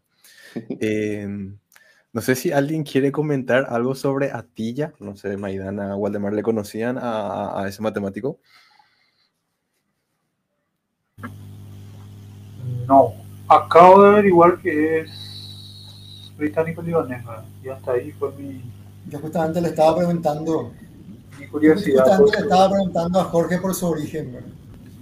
De, de hecho que hay un, un nuevo candidato, pero, pero no, no llega tiempo para averiguar el nombre. O sea, tipo, ustedes buscan el, en, el filtro de- en el filtro del buscador eh, el Riemann Conjecture y ponen la sección de noticias, eh, creo que van a encontrar un nuevo personaje ahí que está rondando con lean mi demostración. Así que sí, constantemente hay de esos candidatos. Eh, para, para comentarle a la gente, eh, Michael Atilla es un laureado matemático, ganó el premio Fields, que es como el Nobel de Matemática, ganó en 1966. Eh, pero yo había escuchado que, que se fue todo el señor, que en, ese- en esta última conferencia que tuvo, eh, hay gente que hasta sentía, no quiero decir vergüenza ni pena, pero ya lo dije, porque decían que ya estaba viejito y que ya estaba ya devariando un poco y que nadie fue capaz de decirle, che, no da que presentes esto en una conjetura, ¿verdad? Eh, está muy bien que quiera seguir trabajando y eso, ¿verdad? Pero que, así como mencionaste vos, empezó a tirar unas cuantas ideas que ya no eran demostrables o que a él nomás se le estaban ocurriendo ahí, ¿verdad? Y tipo, no, no quería quedar en el olvido o quería lograr su último gran descubrimiento, ¿verdad? En, en lo último que le quedaba de vida. Eso fue lo que yo había escuchado de Atilla con su demostración de, de- de la- del teorema de Riemann. O sea que siempre hay que agarrar con pinzas, inclusive en este caso que una- un matemático así em, de mucho renombre y conocido, en, que tuvo mucho- muchas grandes contribuciones en el mundo de la matemática, bueno, de repente no se puede creer todo lo que se encuentra por ahí, ¿verdad? Hay que siempre esperar eh, más. Yo no quería, yo quería, yo les pregunté, recuerda, en el grupo qué, qué opinan de esto, qué saben de esto cuando visto lo de Weimar, porque si vos buscas Weimar López y eh, distribución de números primos, el hype que le dieron fue inmenso, así tipo, su vida corre peligro porque si él demuestra eso pone en juego la ciberseguridad del mundo y entonces eh, corre su vida a peligro porque van a tratar de que, que no demuestre lo que descubrió y, eh, y que es el posiblemente más grande matemático, el evento matemático, el, descubrimiento matemático más importante de los últimos tiempos, pero ni una revista, fuente, en información, sí, ninguna fuente confiable se hizo eco de esa noticia, ¿verdad? Así que, eh, visto solamente que eran medios de, de Bolivia que le hacían la entrevista, que real- realmente no entendían poco o nada sobre matemática, y entonces ahí quedó, ¿verdad? No, no, no es que termina demostrándose que, que verdaderamente descubrió esta, esta conjetura. Ahí yo quería agregar algo, Ron, eh, sobre el tema de la asociación entre los números primos y la ciberseguridad. Es, es cierto, hay indicios de que, bueno, no es que hay indicios, tipo, hay todas, toda una estructura de algoritmos de ciberseguridad que están basados en la importancia de que nosotros desconozcamos la posición exacta de los números primos en, la lista de los números. O sea, es, en ese sentido hay parte de razón pero lo que hay que eh, dar cuenta es que la fórmula pi de x no, en realidad no es determinista, no te va a decir dónde están los números primos. Lo, simplemente te dice qué tantos primos hay por debajo de un número dado y en ese sentido hay dos enfoques. Está el enfoque determinista, el, el, el formulista que tipo le metes, no sé, quiero el primo número mil millones y te devuelve el primo número mil millones. Pero en este caso estamos hablando de un enfoque más probabilístico, que es básicamente una medida de cuánto hay, pero sin, o sea, reconociendo básicamente la limitación, la aleatoriedad, el caos que hay dentro de, ese, de esa estructura y que a todos nos tiene complejo, eh, tipo perplejos. complejo iba a decir, pero sí. Nos tiene a todos tipos sorprendidos preguntándonos qué pasa por ahí debajo. El famoso Dios no juega a los dados, pero parece que, mm, parece que sí. Bueno, esa sería la, la paradoja que nos tiene siempre investigando, curioseando y, y tratando de descubrir más. Ah, fantástico. Sabía que yo que existía una relación, ¿verdad? Pero no creí que sea tan así directa, ¿verdad? Que, que el que descubra eso va a poner en juego o en, en jaque toda la, la, ciberseguridad que tenemos. Pero, por, ojo, una advertencia. Eh, voy a hacer un énfasis porque ahí creo que es tener un poco de, de detalles. Ah, mira un poco, ¿qué es eso? ahí estaba jugando con... Nos hackearon, nos acaban de hackear. Esta es mi propia mi propia fórmula para descubrir pi de x.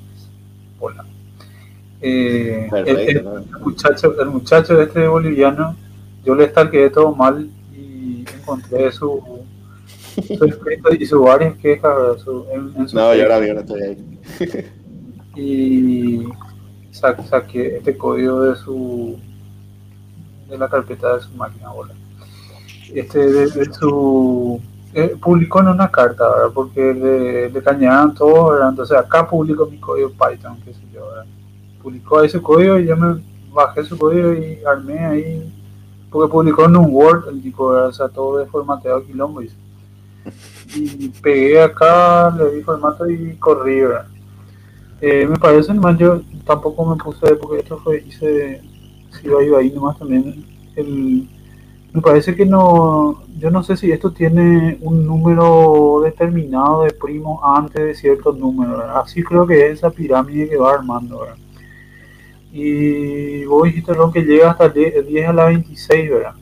Uh -huh. Alguien me comentó ahí entre, lo, entre, los comentarios que le hizo que llega, que llegó a probar hasta el millón, que para el millón tarda un minuto, eh, 10 minutos, ¿verdad? Que es menos eficiente que la curva de, ¿cómo se llama? Esa era Tóstenes, era o Eva... La criba de Eratóstenes, sí. La criba, la criba de, de Eratóstenes, bueno, y, y que, es eh, que esta formulación que él consiguió es menos eficiente que, que la criba de Eratóstenes en, en la computadora. Eh, y, y, bueno, entonces es menos eficiente, pero aparentemente hace lo que, lo que se le pide. Pero yo vi la pirámide más o menos, ¿verdad?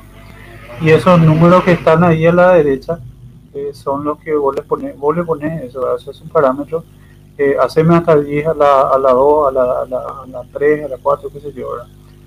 Y, y, si, y si ves eso, yo creo que no, no coincide los números de la cantidad de primos con, con lo que con lo que tiene el este el la, la pirámide que bueno hay, hay varios sitios que tienen esta pirámide ¿verdad? Eh, la cantidad de primos menores a tanto es tanto, la cantidad menores a, tanto es tanto, eh, 265, 25. Y esto es lo que yo no sé si es algún bug o no sé, ¿verdad? Eh, pero esto es el código que él publicó, ¿verdad? Y, esto creo que ya no está correcto. O sea, que el cuarto o la quinta iteración ya no está bien o no coincide al menos con lo que hay publicado en, las tablas. ¿no? No sé nomás si yo estoy interpretando mal porque tampoco me puse a, averiguar qué exactamente hace su, su, su fórmula, ¿verdad? Porque esto es una, una, fórmula muy larga la suya también, se sabe pasar. Y... Ahí podría yo agregar de repente que la función eh, eh, ¿cómo se dice? La función pide x, por, por, más probabilística que sea, tampoco te va a dar el, el resultado exacto. Eh, y ahí, por ejemplo, si hay un resultado que por ahí puedo compartir con ustedes. Un segundito.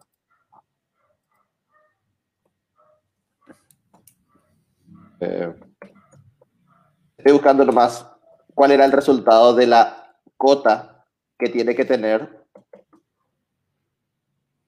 la función pi de x, menos, aquí justamente, menos la función llamada li de x. Lo que se, eh, lo que se conoce, lo que se estudia en esta, en esta relación entre la función pi y la otra función que se llama función logarítmica integral, es que existe eh, una relación de acercamiento que en el infinito se aproxima a 1 pero como todos sabemos, el límite no es 100% exacto, o sea, hay variantes, hay variaciones entre los valores de estas dos funciones que hace que todas las funciones candidatas de pi de x en realidad eh, siempre tengan algún margen de error.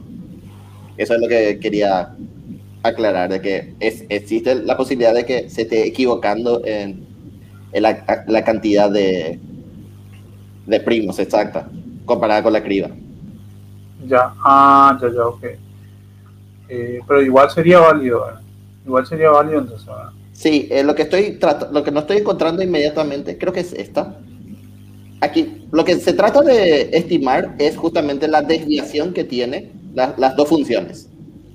son dos funciones de, llamémosle funciones benchmark, que dicen, bueno, los primos, la cantidad de primos tiene que estar según esta función pi o esta función li yo todavía estaba explorando qué hace la función li, pero lo que se, se sabe es que hay un límite y lo que se está eh, tratando de, ver es eh, cuál es el límite de esa desviación. Así que hasta ahí había llegado cuando me invitaron. En una entrevista que yo escuché, le escuché hablando, él decía que te dice exactamente que esa es la diferencia de su fórmula con el de otro. Y si subió su código, eh, Maidana lo, lo, puso en su, en su visor eh, de, Python, reproduce, es menos eficiente que, que, los ya conocidos. Y encima, para, qué sé yo, la quinta iteración ya hay eh, diferencias. Me sorprende que le hayan dado tanto, tanto énfasis a la noticia, porque bueno, después ya he visto otros videos de otros matemáticos que decían que hasta es grosero eh, eh, el hype que se le dio ahora de repente. No sé si ya es por una cuestión mediática, la gente quiere creer, no le cree sin dudar a, lo que dice. Lo que pasa es que creo que este es uno de los, no sé si este es uno de los siete problemas, los siete grandes problemas del, del milenio. Así mismo. Así mismo. entonces por eso, ¿verdad? Pero quiero decir nomás que eh, mirando así el código, ¿verdad? Eh, porque eh, este acá, Waldemar, me reprimió acá que dije que es desordenado, ¿verdad? realmente él, él, pegó en una hoja de Word y, en un, y ese hizo un PDF y ese yo copié, ¿verdad? Entonces a eso me refería con desordenado, ¿verdad? pero dentro de lo que yo miré así de su código es bastante es bastante buen programador, O sea, esta persona es una persona muy inteligente, ¿verdad? Eh, y, y, eh, sí, si vos mirás su lenguaje y todo eso, eh, te da la pinta de que sí exagera un poco y que hace un poco de, se hace autobombo, qué sé yo, ¿verdad? pero es, y sí se peleó con, con, con, con los matemáticos, qué sé yo, de su país el, tipo, es un estudiante, fíjate el, el- lo que hizo. El tipo es un estudiante de ingeniería civil, pero y, se sentó, se sentó por tres años a escribir, a escribir esto para, para joderle la bola nomás, ¿verdad? Y eh, consigue algo, ¿verdad? O sea, no, no, no- no es que no, no es que no funciona. Eh, hasta cierto punto consigue, consigue su propósito, ¿verdad? Eh, lo que yo no sé es que si es que habrá real- realmente probado hasta 10 a la 26, ¿verdad? Porque según yo entiendo, eh, no, Si bueno, si probaste algo- un millón y tardó 10 minutos, eso, eso- es un muchacho que le comentó ahí que es un, un matemático de España que le, le comentó ahí que yo me, me- yo agarré y probé esto con un millón. Acá está el parámetro, ahí abajo ese, a ver si, ahí está, Eh, este. Él le puso un millón acá, yo no quise hacer eso, ¿verdad? Él le puso un millón ahí como límite, y al hacer eso dice que le tardó 10 minutos, que es más que lo que, lo que le escriba de, de Eratóstenes. Eh, entonces, entonces le dice, eh, si bien es cierto que funciona, qué sé yo, este no es eficiente. Hay, hay ya cosas más eficientes hace milenio, le dice, y reembórelo, ¿verdad? Y este eh, yo, yo no sé cómo, cómo se hace la comprobación de esto, yo no sé si comparan así uno a uno exacto, si así como él tiene que ser, dice, así como él dice, tiene que ser exacto, qué sé yo. Eh, y, no sé tampoco si realmente probó hasta la 10 a la 26, ¿verdad? Porque creo que a partir de 10 a la tanto ya va a necesitar ahí un, eh, computación paralela y un- una capacidad de procesamiento de la gran pistola, ¿verdad? Y, y posiblemente no haya hecho eso. O sea, posiblemente eso dice nomás, pero eh, eh, ha- hay que probar, habría que, mirar y ver realmente. Yo, yo esta formulación no, no más familiarizado, ¿verdad? Y, eso. Nada más que eso. Pero es bastante buen programador. Eso sí te puedo decir. O sea, miré así y, y hay así cosas que por lo menos en Python bueno, tampoco no sabemos si él hizo. Puede ser que le haya dicho a alguien. eh, yo creo que habrá hecho, ¿verdad? Tampoco Eh, es eh. más, ¿verdad? Es Python. ¿no? Claro, o sea, la, la, la meca de pasar la cuda después. Arre. o equivalente. piensa, piensa lógicamente tipo. No, no, no es que, lo que pasa es que cuando sé qué es su reacción, que, que las reacciones que tiene, porque escribe en Facebook, si le, si le está que ah, sí, realmente como yo hice, ves que el tipo con cada cosa que se toma, o sea, que agarra y, y dimensiona eso y no sé, porque está peleado ahí con, con medio mundo y que este matemático dijo, lo por mí, qué sé yo. O sea, comete falacias lógicas cuando está escribiendo en, en su, en su Facebook. Pero así, feas. Pero este, esto es así resultado de un proceso lógico y sí hizo lo que él eh, dice. Ahora yo no sé que, si, si tiene que ser exacto, si tiene que ser exactamente así como tiene, como está en la tabla de la pirámide, eso. O, o todo eso, o si tiene algún tipo de requisito en la formulación, ¿verdad? Si es que él no se está saltando algo, qué sé yo, yo eso ya no manejo, ya no miré yo el, problema en sí y, mucho menos su fórmula, porque es- esta fórmula es, es larga. Eh, hay que mirar en el, en el papel también él está, está escrita su fórmula, su formulación. Sí, yo he visto em, youtubers hacían la prueba con, con la fórmula que él tenía, o inclusive él hacía así a mano, en- usaba así la, la fórmula. Y ahí tengo, bueno, dos cosas. Eh, Waldemar, recuerdo que vos no habías mencionaste cuando, mencionaste cuando hablábamos de esto en, en el grupo, que tenemos que, que eso que se enoje porque de repente la gente le critique o le diga esto no está bien, esto está mal o algo, eh, no, no es lo que corresponde porque normalmente eso es lo que va a ocurrir cuando vos presentes un, un paper o, un- o uno de estos tipos de demostraciones, ¿verdad? La gente va a tratar de eh, buscarle la vuelta para ver si, si encuentra una excepción que, que haga que no funcione lo que estás diciendo. Bueno, te podés enojar, ¿verdad? Lo que no deberías hacer es, digamos, reaccionar de una manera pública y empezar, digamos, a mandarle a la, a la mierda a medio mundo, ¿verdad? A, a toda la sociedad matemática bol- boliviana solamente porque te criticaron, ¿verdad? Eh, digamos, eh, es, es normal recibir las críticas y algunas de repente pueden no gustarte y, y- y te molestar un poco, ¿verdad? Pero pero hasta ahí, ¿verdad? ¿Qué más vas a hacer? Y que son par- par- es parte de, de- de- de- del, del método científico en, que, que Sí. le busquen la vuelta, que, que no es que critiquen, ¿verdad? Pero que sí traten de demostrar que no es lo que vos estás diciendo pa- para, que estás, para estar seguro de que verdaderamente sí es. Es es parte del proceso, por supuesto. Vos podés obtener un mejo- mejores resultados si, si de repente te, te pones a hacer lo que te, lo que te dicen los críticos. Eh, muchos te dicen, eh, en- encuentran fallas que a lo mejor vos no viste en tu experimento, entonces te dicen tenés que hacer más experimentos o hiciste pocos experimentos y te dicen, bueno, tenés que hacer más experimentos para poder, digamos, eh, eh, quitar conclusiones, ¿verdad? No, pero vos qué estuviste haciendo, vos, vos que demostraste nada, ¿verdad? Entonces, cállate, yo, yo, estoy, yo demostré. Eso es una de las falacias lógicas que él, que él caía, ¿verdad? Claro, Sí. claro.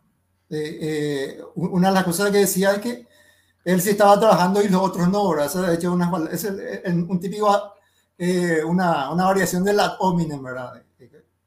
Eh, el, el hecho de que vos, por más que vos, si vos sos matemático, vos, vos podés opinar, ¿verdad? Estés o no haciendo publicaciones, ¿verdad? Porque te- se supone que opi- opinando de una manera objetiva, ¿verdad? Ahora, si también era alguien que le habló de balde ahí y le dijo cualquier cosa, es otra idea, pero tampoco uno, uno lo va a tomar en serio a, ese tipo de críticas. Eh, claro, así mismo, eh, es parte del, de- de- del proceso, como dice Waldemar. También es parte del proceso que, que, que tengas que estar mostrando por qué hiciste como hiciste. Y esto, esto es una pregunta, esto es una pregunta que, que, que, yo no sé, le pregunto así a si ustedes saben. Él demuestra una fórmula, o sea, vos tenés que multiplicar por 6, elevar a tanto, le sumas tanto y, y haces un proceso. ¿Se, se te puede pedir demostrar por qué esos números y no otros? ¿Cómo llegaste a esos números? No puedes estar vos probando y de repente encontraste con la fórmula que funciona y, y- y no tenés la demostración o esa demostración es necesaria. Que hayas llegado a la fórmula no es el, el paso más importante. Eh, ¿qué, qué me podrían decir de eso? Yo no sé si esta es una cuestión demostrable, no sé si Gustavo sabe, eh, porque creo No, que... de yo repente- creo que quedaría en el grado de conjetura igual. Sí, O sea que- yo creo que no puedes demostrar algo de lo que vos no sabes luego, porque si, porque para empezar eh, no conocemos la cantidad de números primos bajo un número n, ¿verdad? Quizás conocemos cierta cantidad de números primos bajo el número tanto específico o bajo el número tanto otro número muy específico, pero no un número n, ¿verdad? Entonces, no sé si habría una manera de demostrar esto o si simplemente es un problema que no se puede demostrar. Hay, existen cosas que no se pueden demostrar, tanto en ciencias como en matemáticas.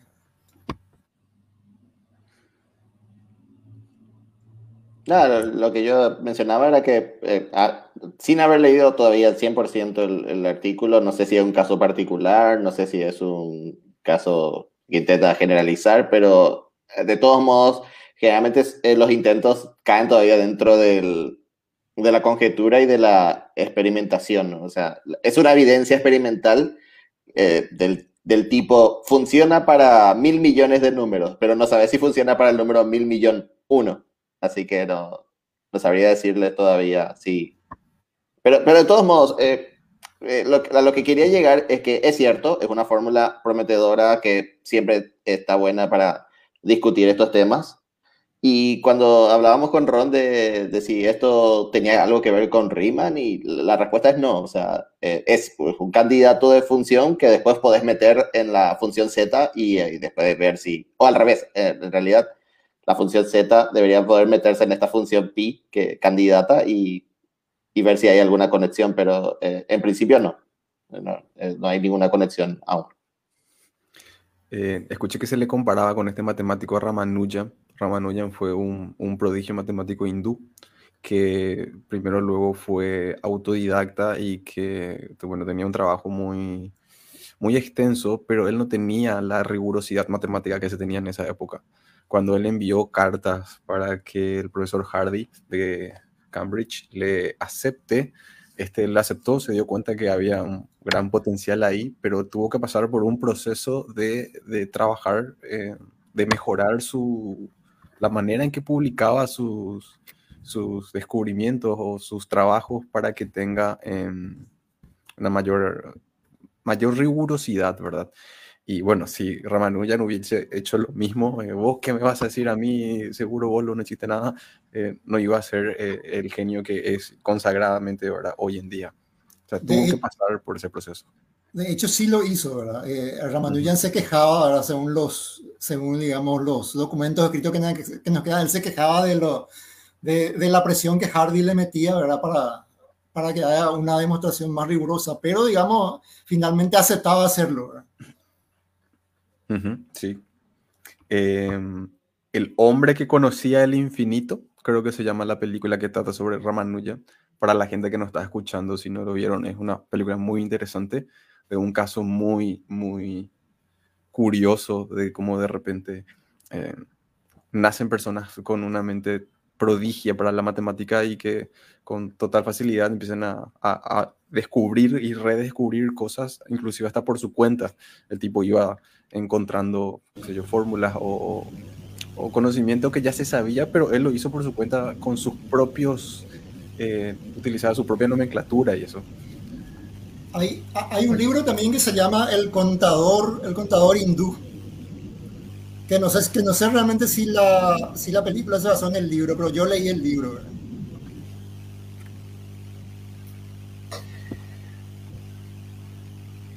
No recuerdo cuándo es esa película, 2015 creo, 2016.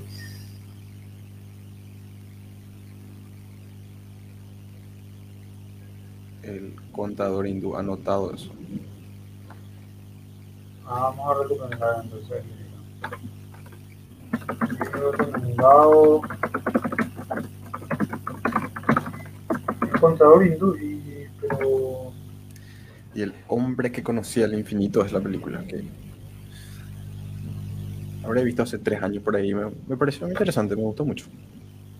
Lastimosamente falleció joven Ramanuja en su época por, porque justamente eh, vivió con muchas, de, de, manera muy precaria durante las primeras épocas de su vida y eso tuvo consecuencias en su salud en el futuro. Hardy, eh, creo que se le preguntó una vez si él podía Em, hacer un top de los, de los matemáticos más brillantes que él conocía y uno le puso en top uno allá bien bien arriba a Ramanujan, que, que, que, para él fue un privilegio y un honor poder haber trabajado con, con una persona tan inteligente como lo fue.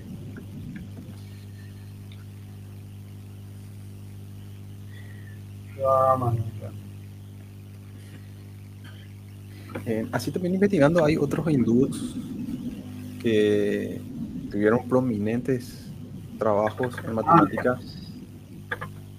Eh, a ver si digo mal el nombre, Chandra. Hoy, hoy, mismo hablamos de uno de Chandra Sekhar. Justamente. Chan... Chandrasekhar. Indian Clerk, entonces no es el contador hindú, es el contador indio el contable hindú. Ya. Y el, el este el había un, una sonda Chandra, este lleva el nombre o por él. Sí, sí, por él tiene que ser.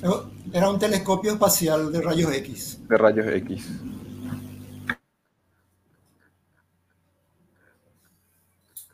Ese sí activo, pero fue, fue llamado así en honor al físico indio Sumranayan Chandrasekhar.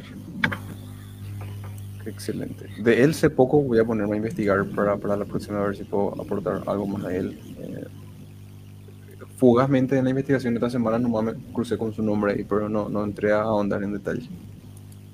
Y bueno, en, le querían comparar a, este en boliviano Weimar López con, con este hindú Ramanujan, ¿verdad? Bueno, todavía le queda un, un largo recorrido para, para, para demostrar si, si, es el siguiente, ¿verdad? Le deseamos el mejor de las suertes, el, éxitos y que, que, no se enoje más con la gente, ¿verdad? Que eh, la gente le quiere ayudar, ¿verdad? No, no, no es que le busca, le busca la vuelta para, para, para no darle el mérito que se merece, ¿verdad? Tipo, eh, el hecho de esto que mencionaste vos, de ponerte a sentarte durante tres años a tratar de encontrar una fórmula, ya es eh, loable, se podría decir, ¿verdad? De que tenga la iniciativa y que, y si bien encima otra vez encontró una fórmula que al parecer hace lo que dice, entonces no está hablando tan, tan al aire, tan al pedo, ¿verdad? Bueno, pero para estar ahí en el codeándose con los grandes matemáticos del mundo de hoy, va a necesitar mucha más rigurosidad y un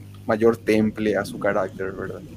Yo creo que para un, podemos empezar ya a hablar de lógica para un futuro episodio de, de, de este podcast y empezamos a hablar de falacias, sería muy interesantes. Esta semana compartí yo en mis redes, eh, ¿conocen esa frase que dice, el agua es del cielo, el cielo es de Dios, nada no te va a hacer? Que, que en una entrevista acá en Paraguay alguien dijo, ¿verdad? Yo agarré y puse en mis redes sociales, ¿qué tipo de falacia es esta, verdad? Y puse unas cuantas falacias y entre esa, esa falacia, ¿verdad? Y la gente que respondió me sorprendió mucho lo eh, homogéneo de la respuesta. Yo puse así, falacia ad hominem, hombre de paja, la falacia causal y no me recuerdo cuál una más.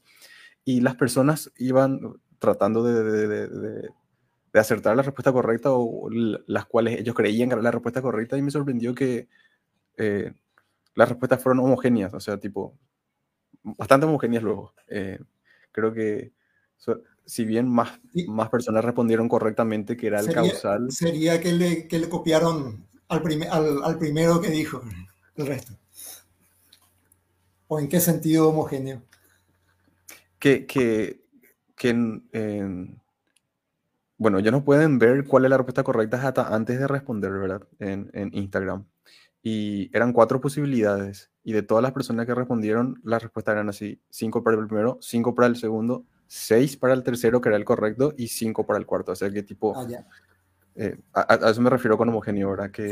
Entonces, entonces estuvo bien, fue un, un experimento aleatorio. Sí, y me pareció interesante. Dije que iba a hacer en el futuro unos videos cortos explicando sobre eso, ¿verdad? Pero me, eh, siendo vos, Waldemar, un, no sé si diría experto en lógica, ¿verdad? Pero si todo lo que yo aprendí en lógica y a profundidad fue gracias a vos, yo creo que podríamos empezar a hablar de falacias para, para un, no, para, un futuro episodio. Eh, justo también visto en, en Twitter que decía alguien, mucho cuidado con las personas que no lograron nada en su vida, que busquen criticarte o decirte algo eh, sobre la tuya, ¿verdad? Y ahí pensé, eso es una falacia. Si alguien que no logró nada en su vida te dice algo que es cierto, eso no significa que no haya logrado nada en su vida, no significa que lo que te dice no sea cierto, ¿verdad? Eh, entonces, sí, es, es son, son, son cosas aisladas, son eventos aislados que no tienen nada que ver uno con el otro. Eso ya lo convierte en una falacia. Pero normalmente ocurre, está en el, en el, en el común diario de las personas y bueno, ¿y vos qué haces para decirme? ¿O qué, qué lograste vos? O, no, el, de repente... el, famoso no tener la autoridad moral de, de decir esto o tal cosa. El, el, si te fijas, el, casi el, el, posiblemente el 90% de las falacias cognitivas, en este caso, ya que no son matemáticas, eh, son variaciones del ad hominem, del, del famoso, vos no, vos no, tenés el derecho de opinar, vos no, vos no tenés la capacidad moral de, de, decir tal cosa, vos no le podés criticar a fulano porque vos hiciste lo mismo que fulano, ¿verdad? Todo ese tipo de cosas. Todo, todo al final termina en una especie de ad hominem, incluyendo variaciones ad hominem que van hacia instituciones, ¿verdad? Que, que, no son necesariamente hacia personas. Así mismo. Entonces, yo creo que va a ser un episodio interesante. Vamos a poder aprender mucho al respecto. Eh, se comete, yo me imagino que yo también, hasta sin querer, porque, porque eh, tener ese, ese, análisis más crítico, más racional, es algo que se tiene que desarrollar para, para no caer en ese tipo de, de, de falacias, justamente, ¿verdad? Eh, como hablo de esto porque estábamos mencionando recién de unas cuantas falacias que cayó Weimar, ¿verdad? Y que eso a, a, las personas que entienden, identifican fácilmente las falacias, pueden eh, darse cuenta, él está cayendo en una falacia y no se está dando cuenta y eso a, algo te, te in, intuye sobre su racionalidad, capaz de una falacia otra vez de vuelta, ¿verdad? Eh, así también estuve viendo videos sobre paradojas y como una de estas, la pregunta que lanzaste hace rato, ¿verdad? De, eh, sobre el agujero blanco y, em, qué pasaría con la masa que tiene adentro. Las paradojas también nos ponen a nosotros a veces en perspectiva de, de, darnos cuenta, o sea, nos hacen darnos cuenta que hay paradojas que son insolucionables, que hay cosas que no vamos a poder saber, como dijiste, hay la ciencia, hay temas que no puede abordar porque no, se puede saber, ¿verdad? Entonces es, interesante no caer en errores lógicos que te hagan llegar a conclusiones erradas. Creo, que ahí está, está confundiendo paradoja con conjetura, porque las paradojas de hecho no son solucionables, o sea, por definición una paradoja es, es una situación ya contradictoria. El famoso eh, eh, la reducción al absurdo, la demostración por reducción al absurdo, que se usa mucho en, matemáticas, es justamente eh, a partir de, de, utilizar un enunciado, vos llegar a, a, una paradoja. Entonces, el hecho de que vos consigas llegar a esa paradoja te dice que tu enunciado original estaba mal, ¿verdad? Entonces, normalmente vos lo que hacer en, en ese tipo de demostraciones es tener un enunciado eh, enunciar lo contrario y demostrar que lo contrario te, te, lleva a una paradoja. Entonces, como lo contrario te lleva a una paradoja, eh, la única otra opción viable en la, en la lógica clásica de Aristóteles, que es la, la binaria solamente, solamente te queda el hecho de que tu enunciado original es verdadero. Creo que justamente se llaman paradojas falsídicas en estas, ¿verdad?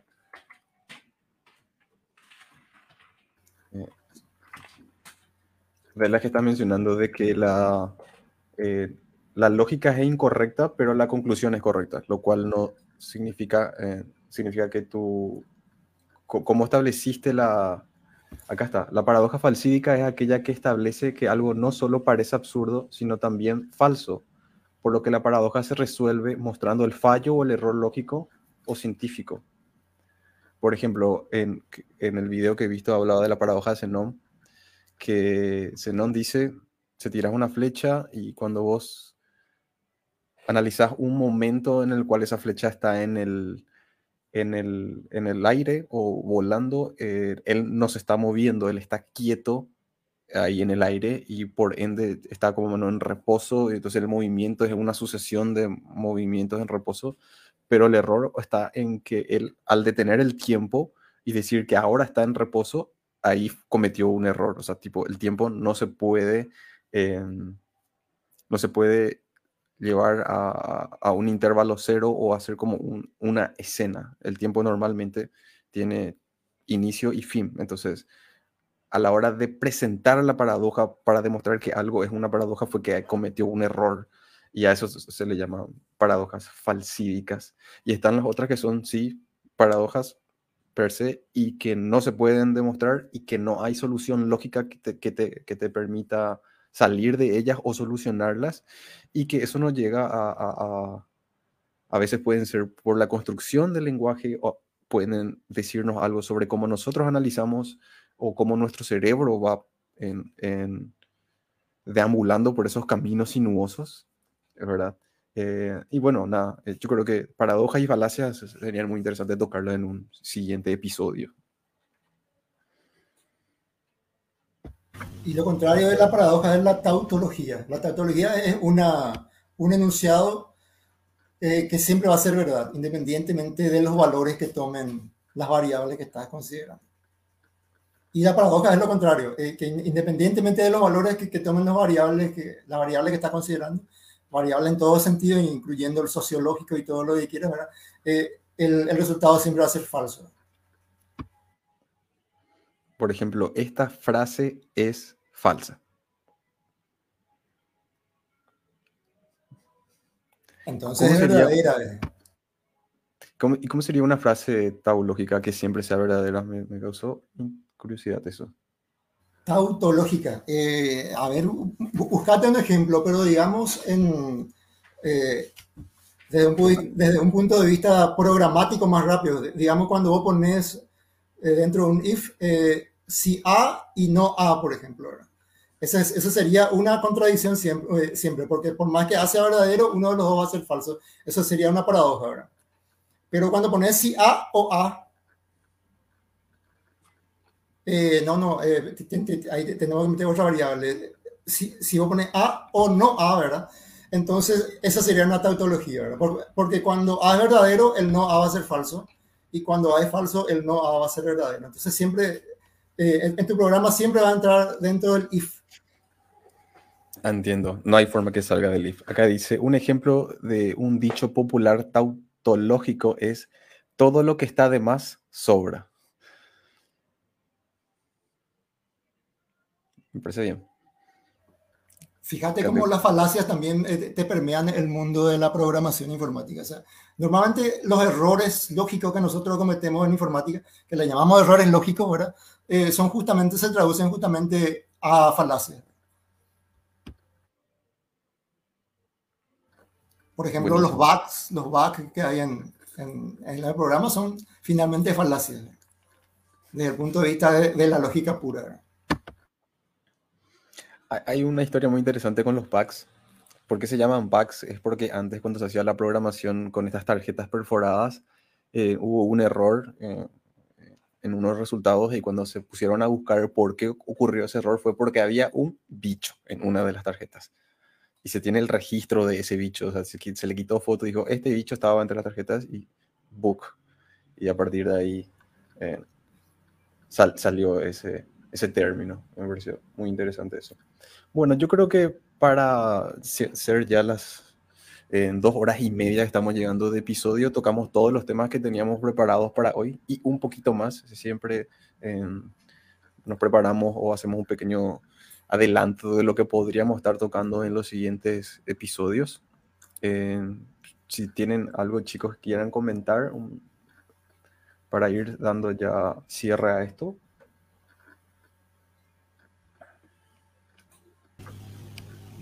A ver, ¿quién habla? Parece que...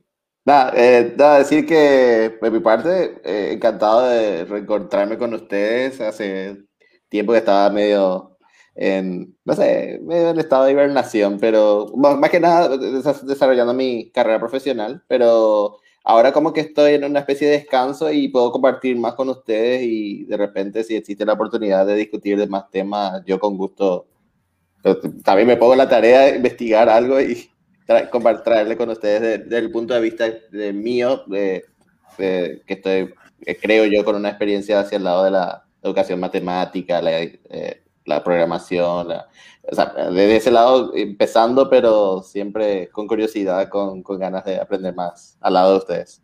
Vi que, vi que estás investigando en inteligencia artificial. Un día sería interesante hablar sobre tus trabajos, por ejemplo. ¿No? Ya que Sí, es eh, de la, la verdad, la verdad que es muy curioso porque tengo que desarrollarlo desde el punto de vista de la investigación privada. O sea, yo estuve en una empresa haciendo investigación. Eh, algo novedoso para mí que, que es, es un poco tricky de describirlo porque, bueno, hay secretos que hay- en lo posible hay que generalizar lo mejor posible para que se pueda divulgar sin, sin compartir, digamos, lo que se está haciendo. O sea, compartir... Esta, es, es un poco raro, pero creo que lo que he aprendido, digamos, puedo compartirlo eh, a un, nivel, a un rango general y que despierte la curiosidad eh, en esos temas. No, sí, se, eso se entiende, el famoso secreto Mm. ahí de profesional, ¿verdad? De hecho, Jorge está en, en lo mismo, ¿verdad? También trabajando para la brigada, por eso con él no podemos hablar nada porque es tan egoísta que no, que no, que no comenta sus, sus investigaciones. Así es. Yo, yo también hago lo mismo. pues. Seguimos. ¿Cómo dijiste, Jorge? Se te escuchó muy bajo. Yo, yo, yo también hago la, exactamente la misma cosa.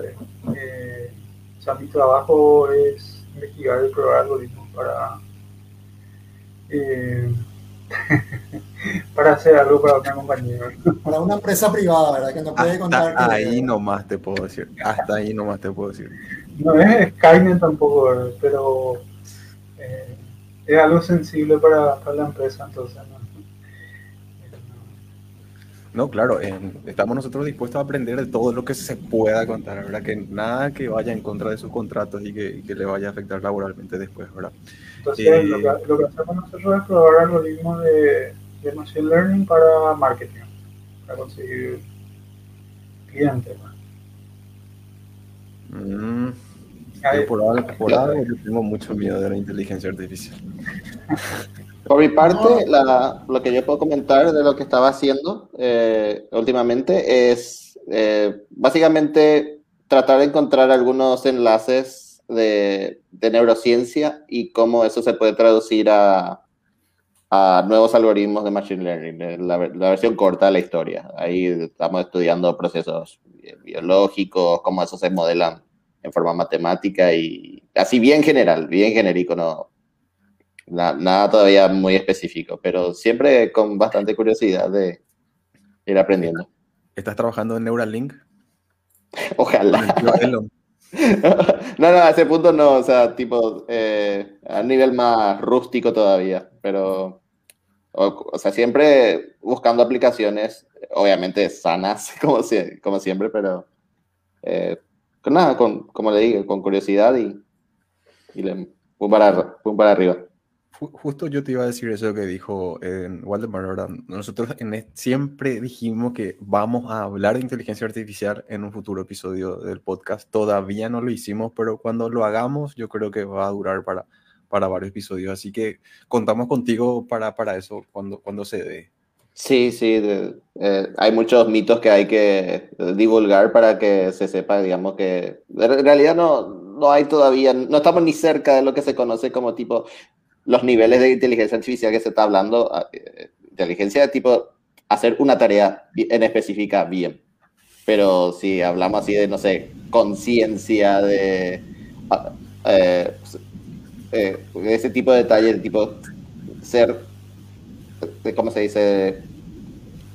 Ah, ahora me entró la puso, no, no, me viene el, el, concepto, pero a ese, a ese nivel no llegamos. La, la, la versión corta de la inteligencia artificial de que es un, es un if gigante y una cadena if gigante que todavía no, no, no, no va a derribar ninguna red, no va a buscarnos casa por casa, nada de eso.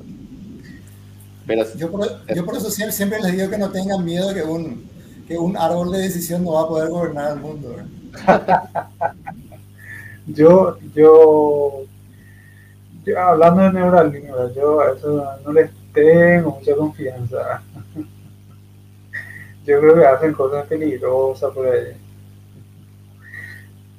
Vos le querías asustar nomás al Ron. No, no, no, no, no. Yo ya estoy asustado.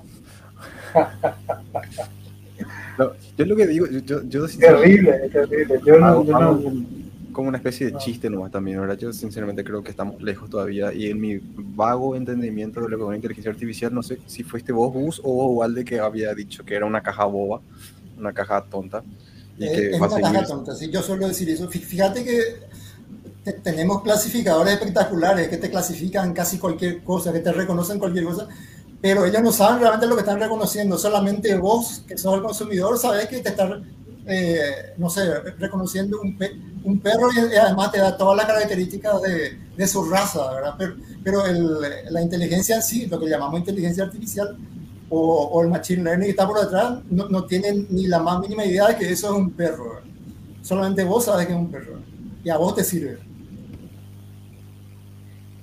Así mismo, yo lo que creo es que eh, tiene que ser un tema ampliamente debatido por la sociedad para que sus implicancias eh, estén que resguarden eh, la calidad de vida de las personas, ¿verdad? De que no sea, que, que, que se utilice y que se aplique buscando el bienestar de todo el mundo, ¿verdad? Y muchas veces para eso se necesita legislación eh, acorde o preparada y esa legislación muchas veces viene también de parte de las exigencias de, de, las personas, ¿verdad? Que si muchas veces no saben, no van a saber ni qué exigir, ni si tienen que exigir, ni si les tienen que cuidar ya o no, ¿verdad? Eh, pero a mí, a mí me emociona y me parece fantástica la inteligencia artificial. Yo, el, miedo, eso que a veces suelo poner, lo hago más en forma de, broma. No, creo yo, sinceramente, que corra peligro en nuestras vidas, nuestra sociedad, hoy en día, ahora, ¿verdad? Eh, no sé, ahí empezamos a hablar de edición genética, inteligencia artificial y eh, supremacía cuántica, bueno, ahí podría ser, ¿verdad? Pero le doy todavía 50 años a eso. Yo, yo te digo, Ron, que deberías tener miedo ahora mismo es muy poco 50 años también, ¿verdad? Así, así, como yo veo que estamos avanzando, es poco. a, de hace un par de años más o menos hay cosas muy peligrosas. Que no tenga conciencia no quiere decir que, que, no... Que no sea peligrosa, exacto. Que no sea peligroso, Que igual, igual la gente que tiene conciencia puede ser peligrosa con, con, algo que no tiene conciencia y que procesa cosas muy rápido. Muy interesante, bueno, ya, para la gente. Sí, bueno. ahí, el ahí, el problema es ético. Es de, la, persona, de la persona que está usando la inteligencia artificial, no de la inteligencia artificial en sí. Esa es otra historia. Hoy sabemos que, que, hasta un palo puede usar como arma, ¿verdad? Así que. Eh, Así mismo. Si querías causar daño, no necesitas una inteligencia artificial. Y si tenemos una inteligencia artificial, igual puedes causar daño. Puedes causar un, daño mayor. Ah, no sé si esto sería una paradoja, pero habla, debatiendo esto con un amigo mío y los dos no, no sabemos nada de inteligencia artificial, además de artículos que leemos.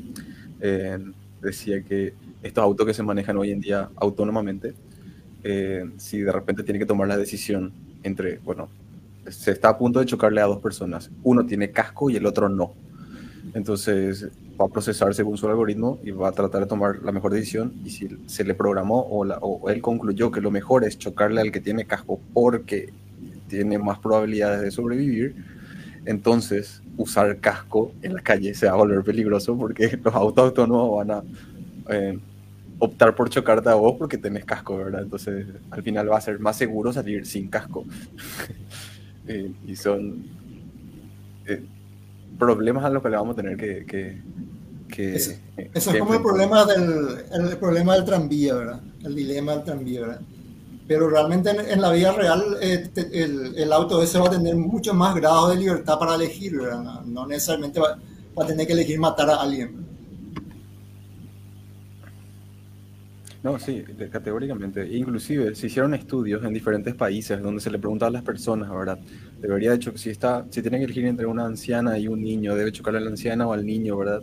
Y lo que fue interesante es que dependiendo de qué lugar, qué país hacía el estudio, cambiaba el resultado, qué sé yo. Eh, habían lugares donde decían que, que, no podían decidir, otros que a la niña, otro que a la anciana, y así, o sea, tipo, de vuelta encima otra vez nuestra ética está todavía eh, permeada por cuestiones culturales, eh, geográficas, que los dos, tanto la inteligencia artificial como la nuestra, vamos a tener que ir avanzando a la par para, para ir usando usando fundamentos éticos en ese caso y teniendo en cuenta la ley natural de selección, yo entrenaría a mi inteligencia artificial para que atropelle al que tiene casco, porque el que no tiene casco es el que está, digamos, eh, un, un, peldaño menos evolucionado que el que sí está eh, usando el casco. Me parece genial, eh, está, me parece lógico. No sé si muy ético que digamos, ¿verdad? Tiene más chance de morirse, sí, pero va a ser uno menos evolucionado menos. Así que, un poco evolucionado menos, ¿verdad? nada, eh, bueno, llegamos ya a las 2 horas 40 minutos de, episodio. Muchísimas gracias, Gus, por haber aceptado la invitación, por contar con tu presencia hoy. Te esperamos para las siguientes veces, o más que bienvenido, para cuando tengamos que volver a tocar todos estos temas de, tan interesantes, ya sea matemática, inteligencia artificial, investigación. Muchísimas gracias por haber venido. No, por mí, purete, o sea, cuando las veces que quieran y yo también hacerme la tarea de investigar un poco y compartir con ustedes. Muchísimas gracias. Eh, sus últimas palabras, Walde y Jorge. un, placer haber estado acá con Gustavo. Hace tiempo que no nos vemos, ¿verdad? Eh, prácticamente desde que terminó la carrera, que no sé hace cuántos, cuántos años ya eso, ¿verdad? Eh, pero fue una noche bastante interesante y divertida. También gracias a todos los, los, que nos escucharon.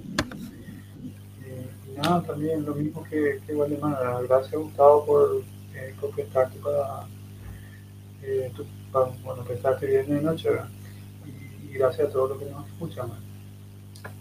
Y eso. Y eso. Muchísimas gracias a todos los que nos siguen todos los viernes. Eh, como saben, pueden ver todos los episodios anteriores que ya subimos en nuestro canal de YouTube que se llama Cósmicamente Podcast el mismo nombre pueden encontrarlo en Spotify, donde ya están subidos todos los episodios, donde pueden también escucharnos cósmicamente podcast. Eh, a mí me pueden seguir en las redes sociales en Instagram como Ronald-Sem. Eh, mi nombre es Ronaldo Centurión y nos encontramos la próxima, el próximo viernes. Muchísimas gracias a todos. Hasta la próxima. Chau, chau.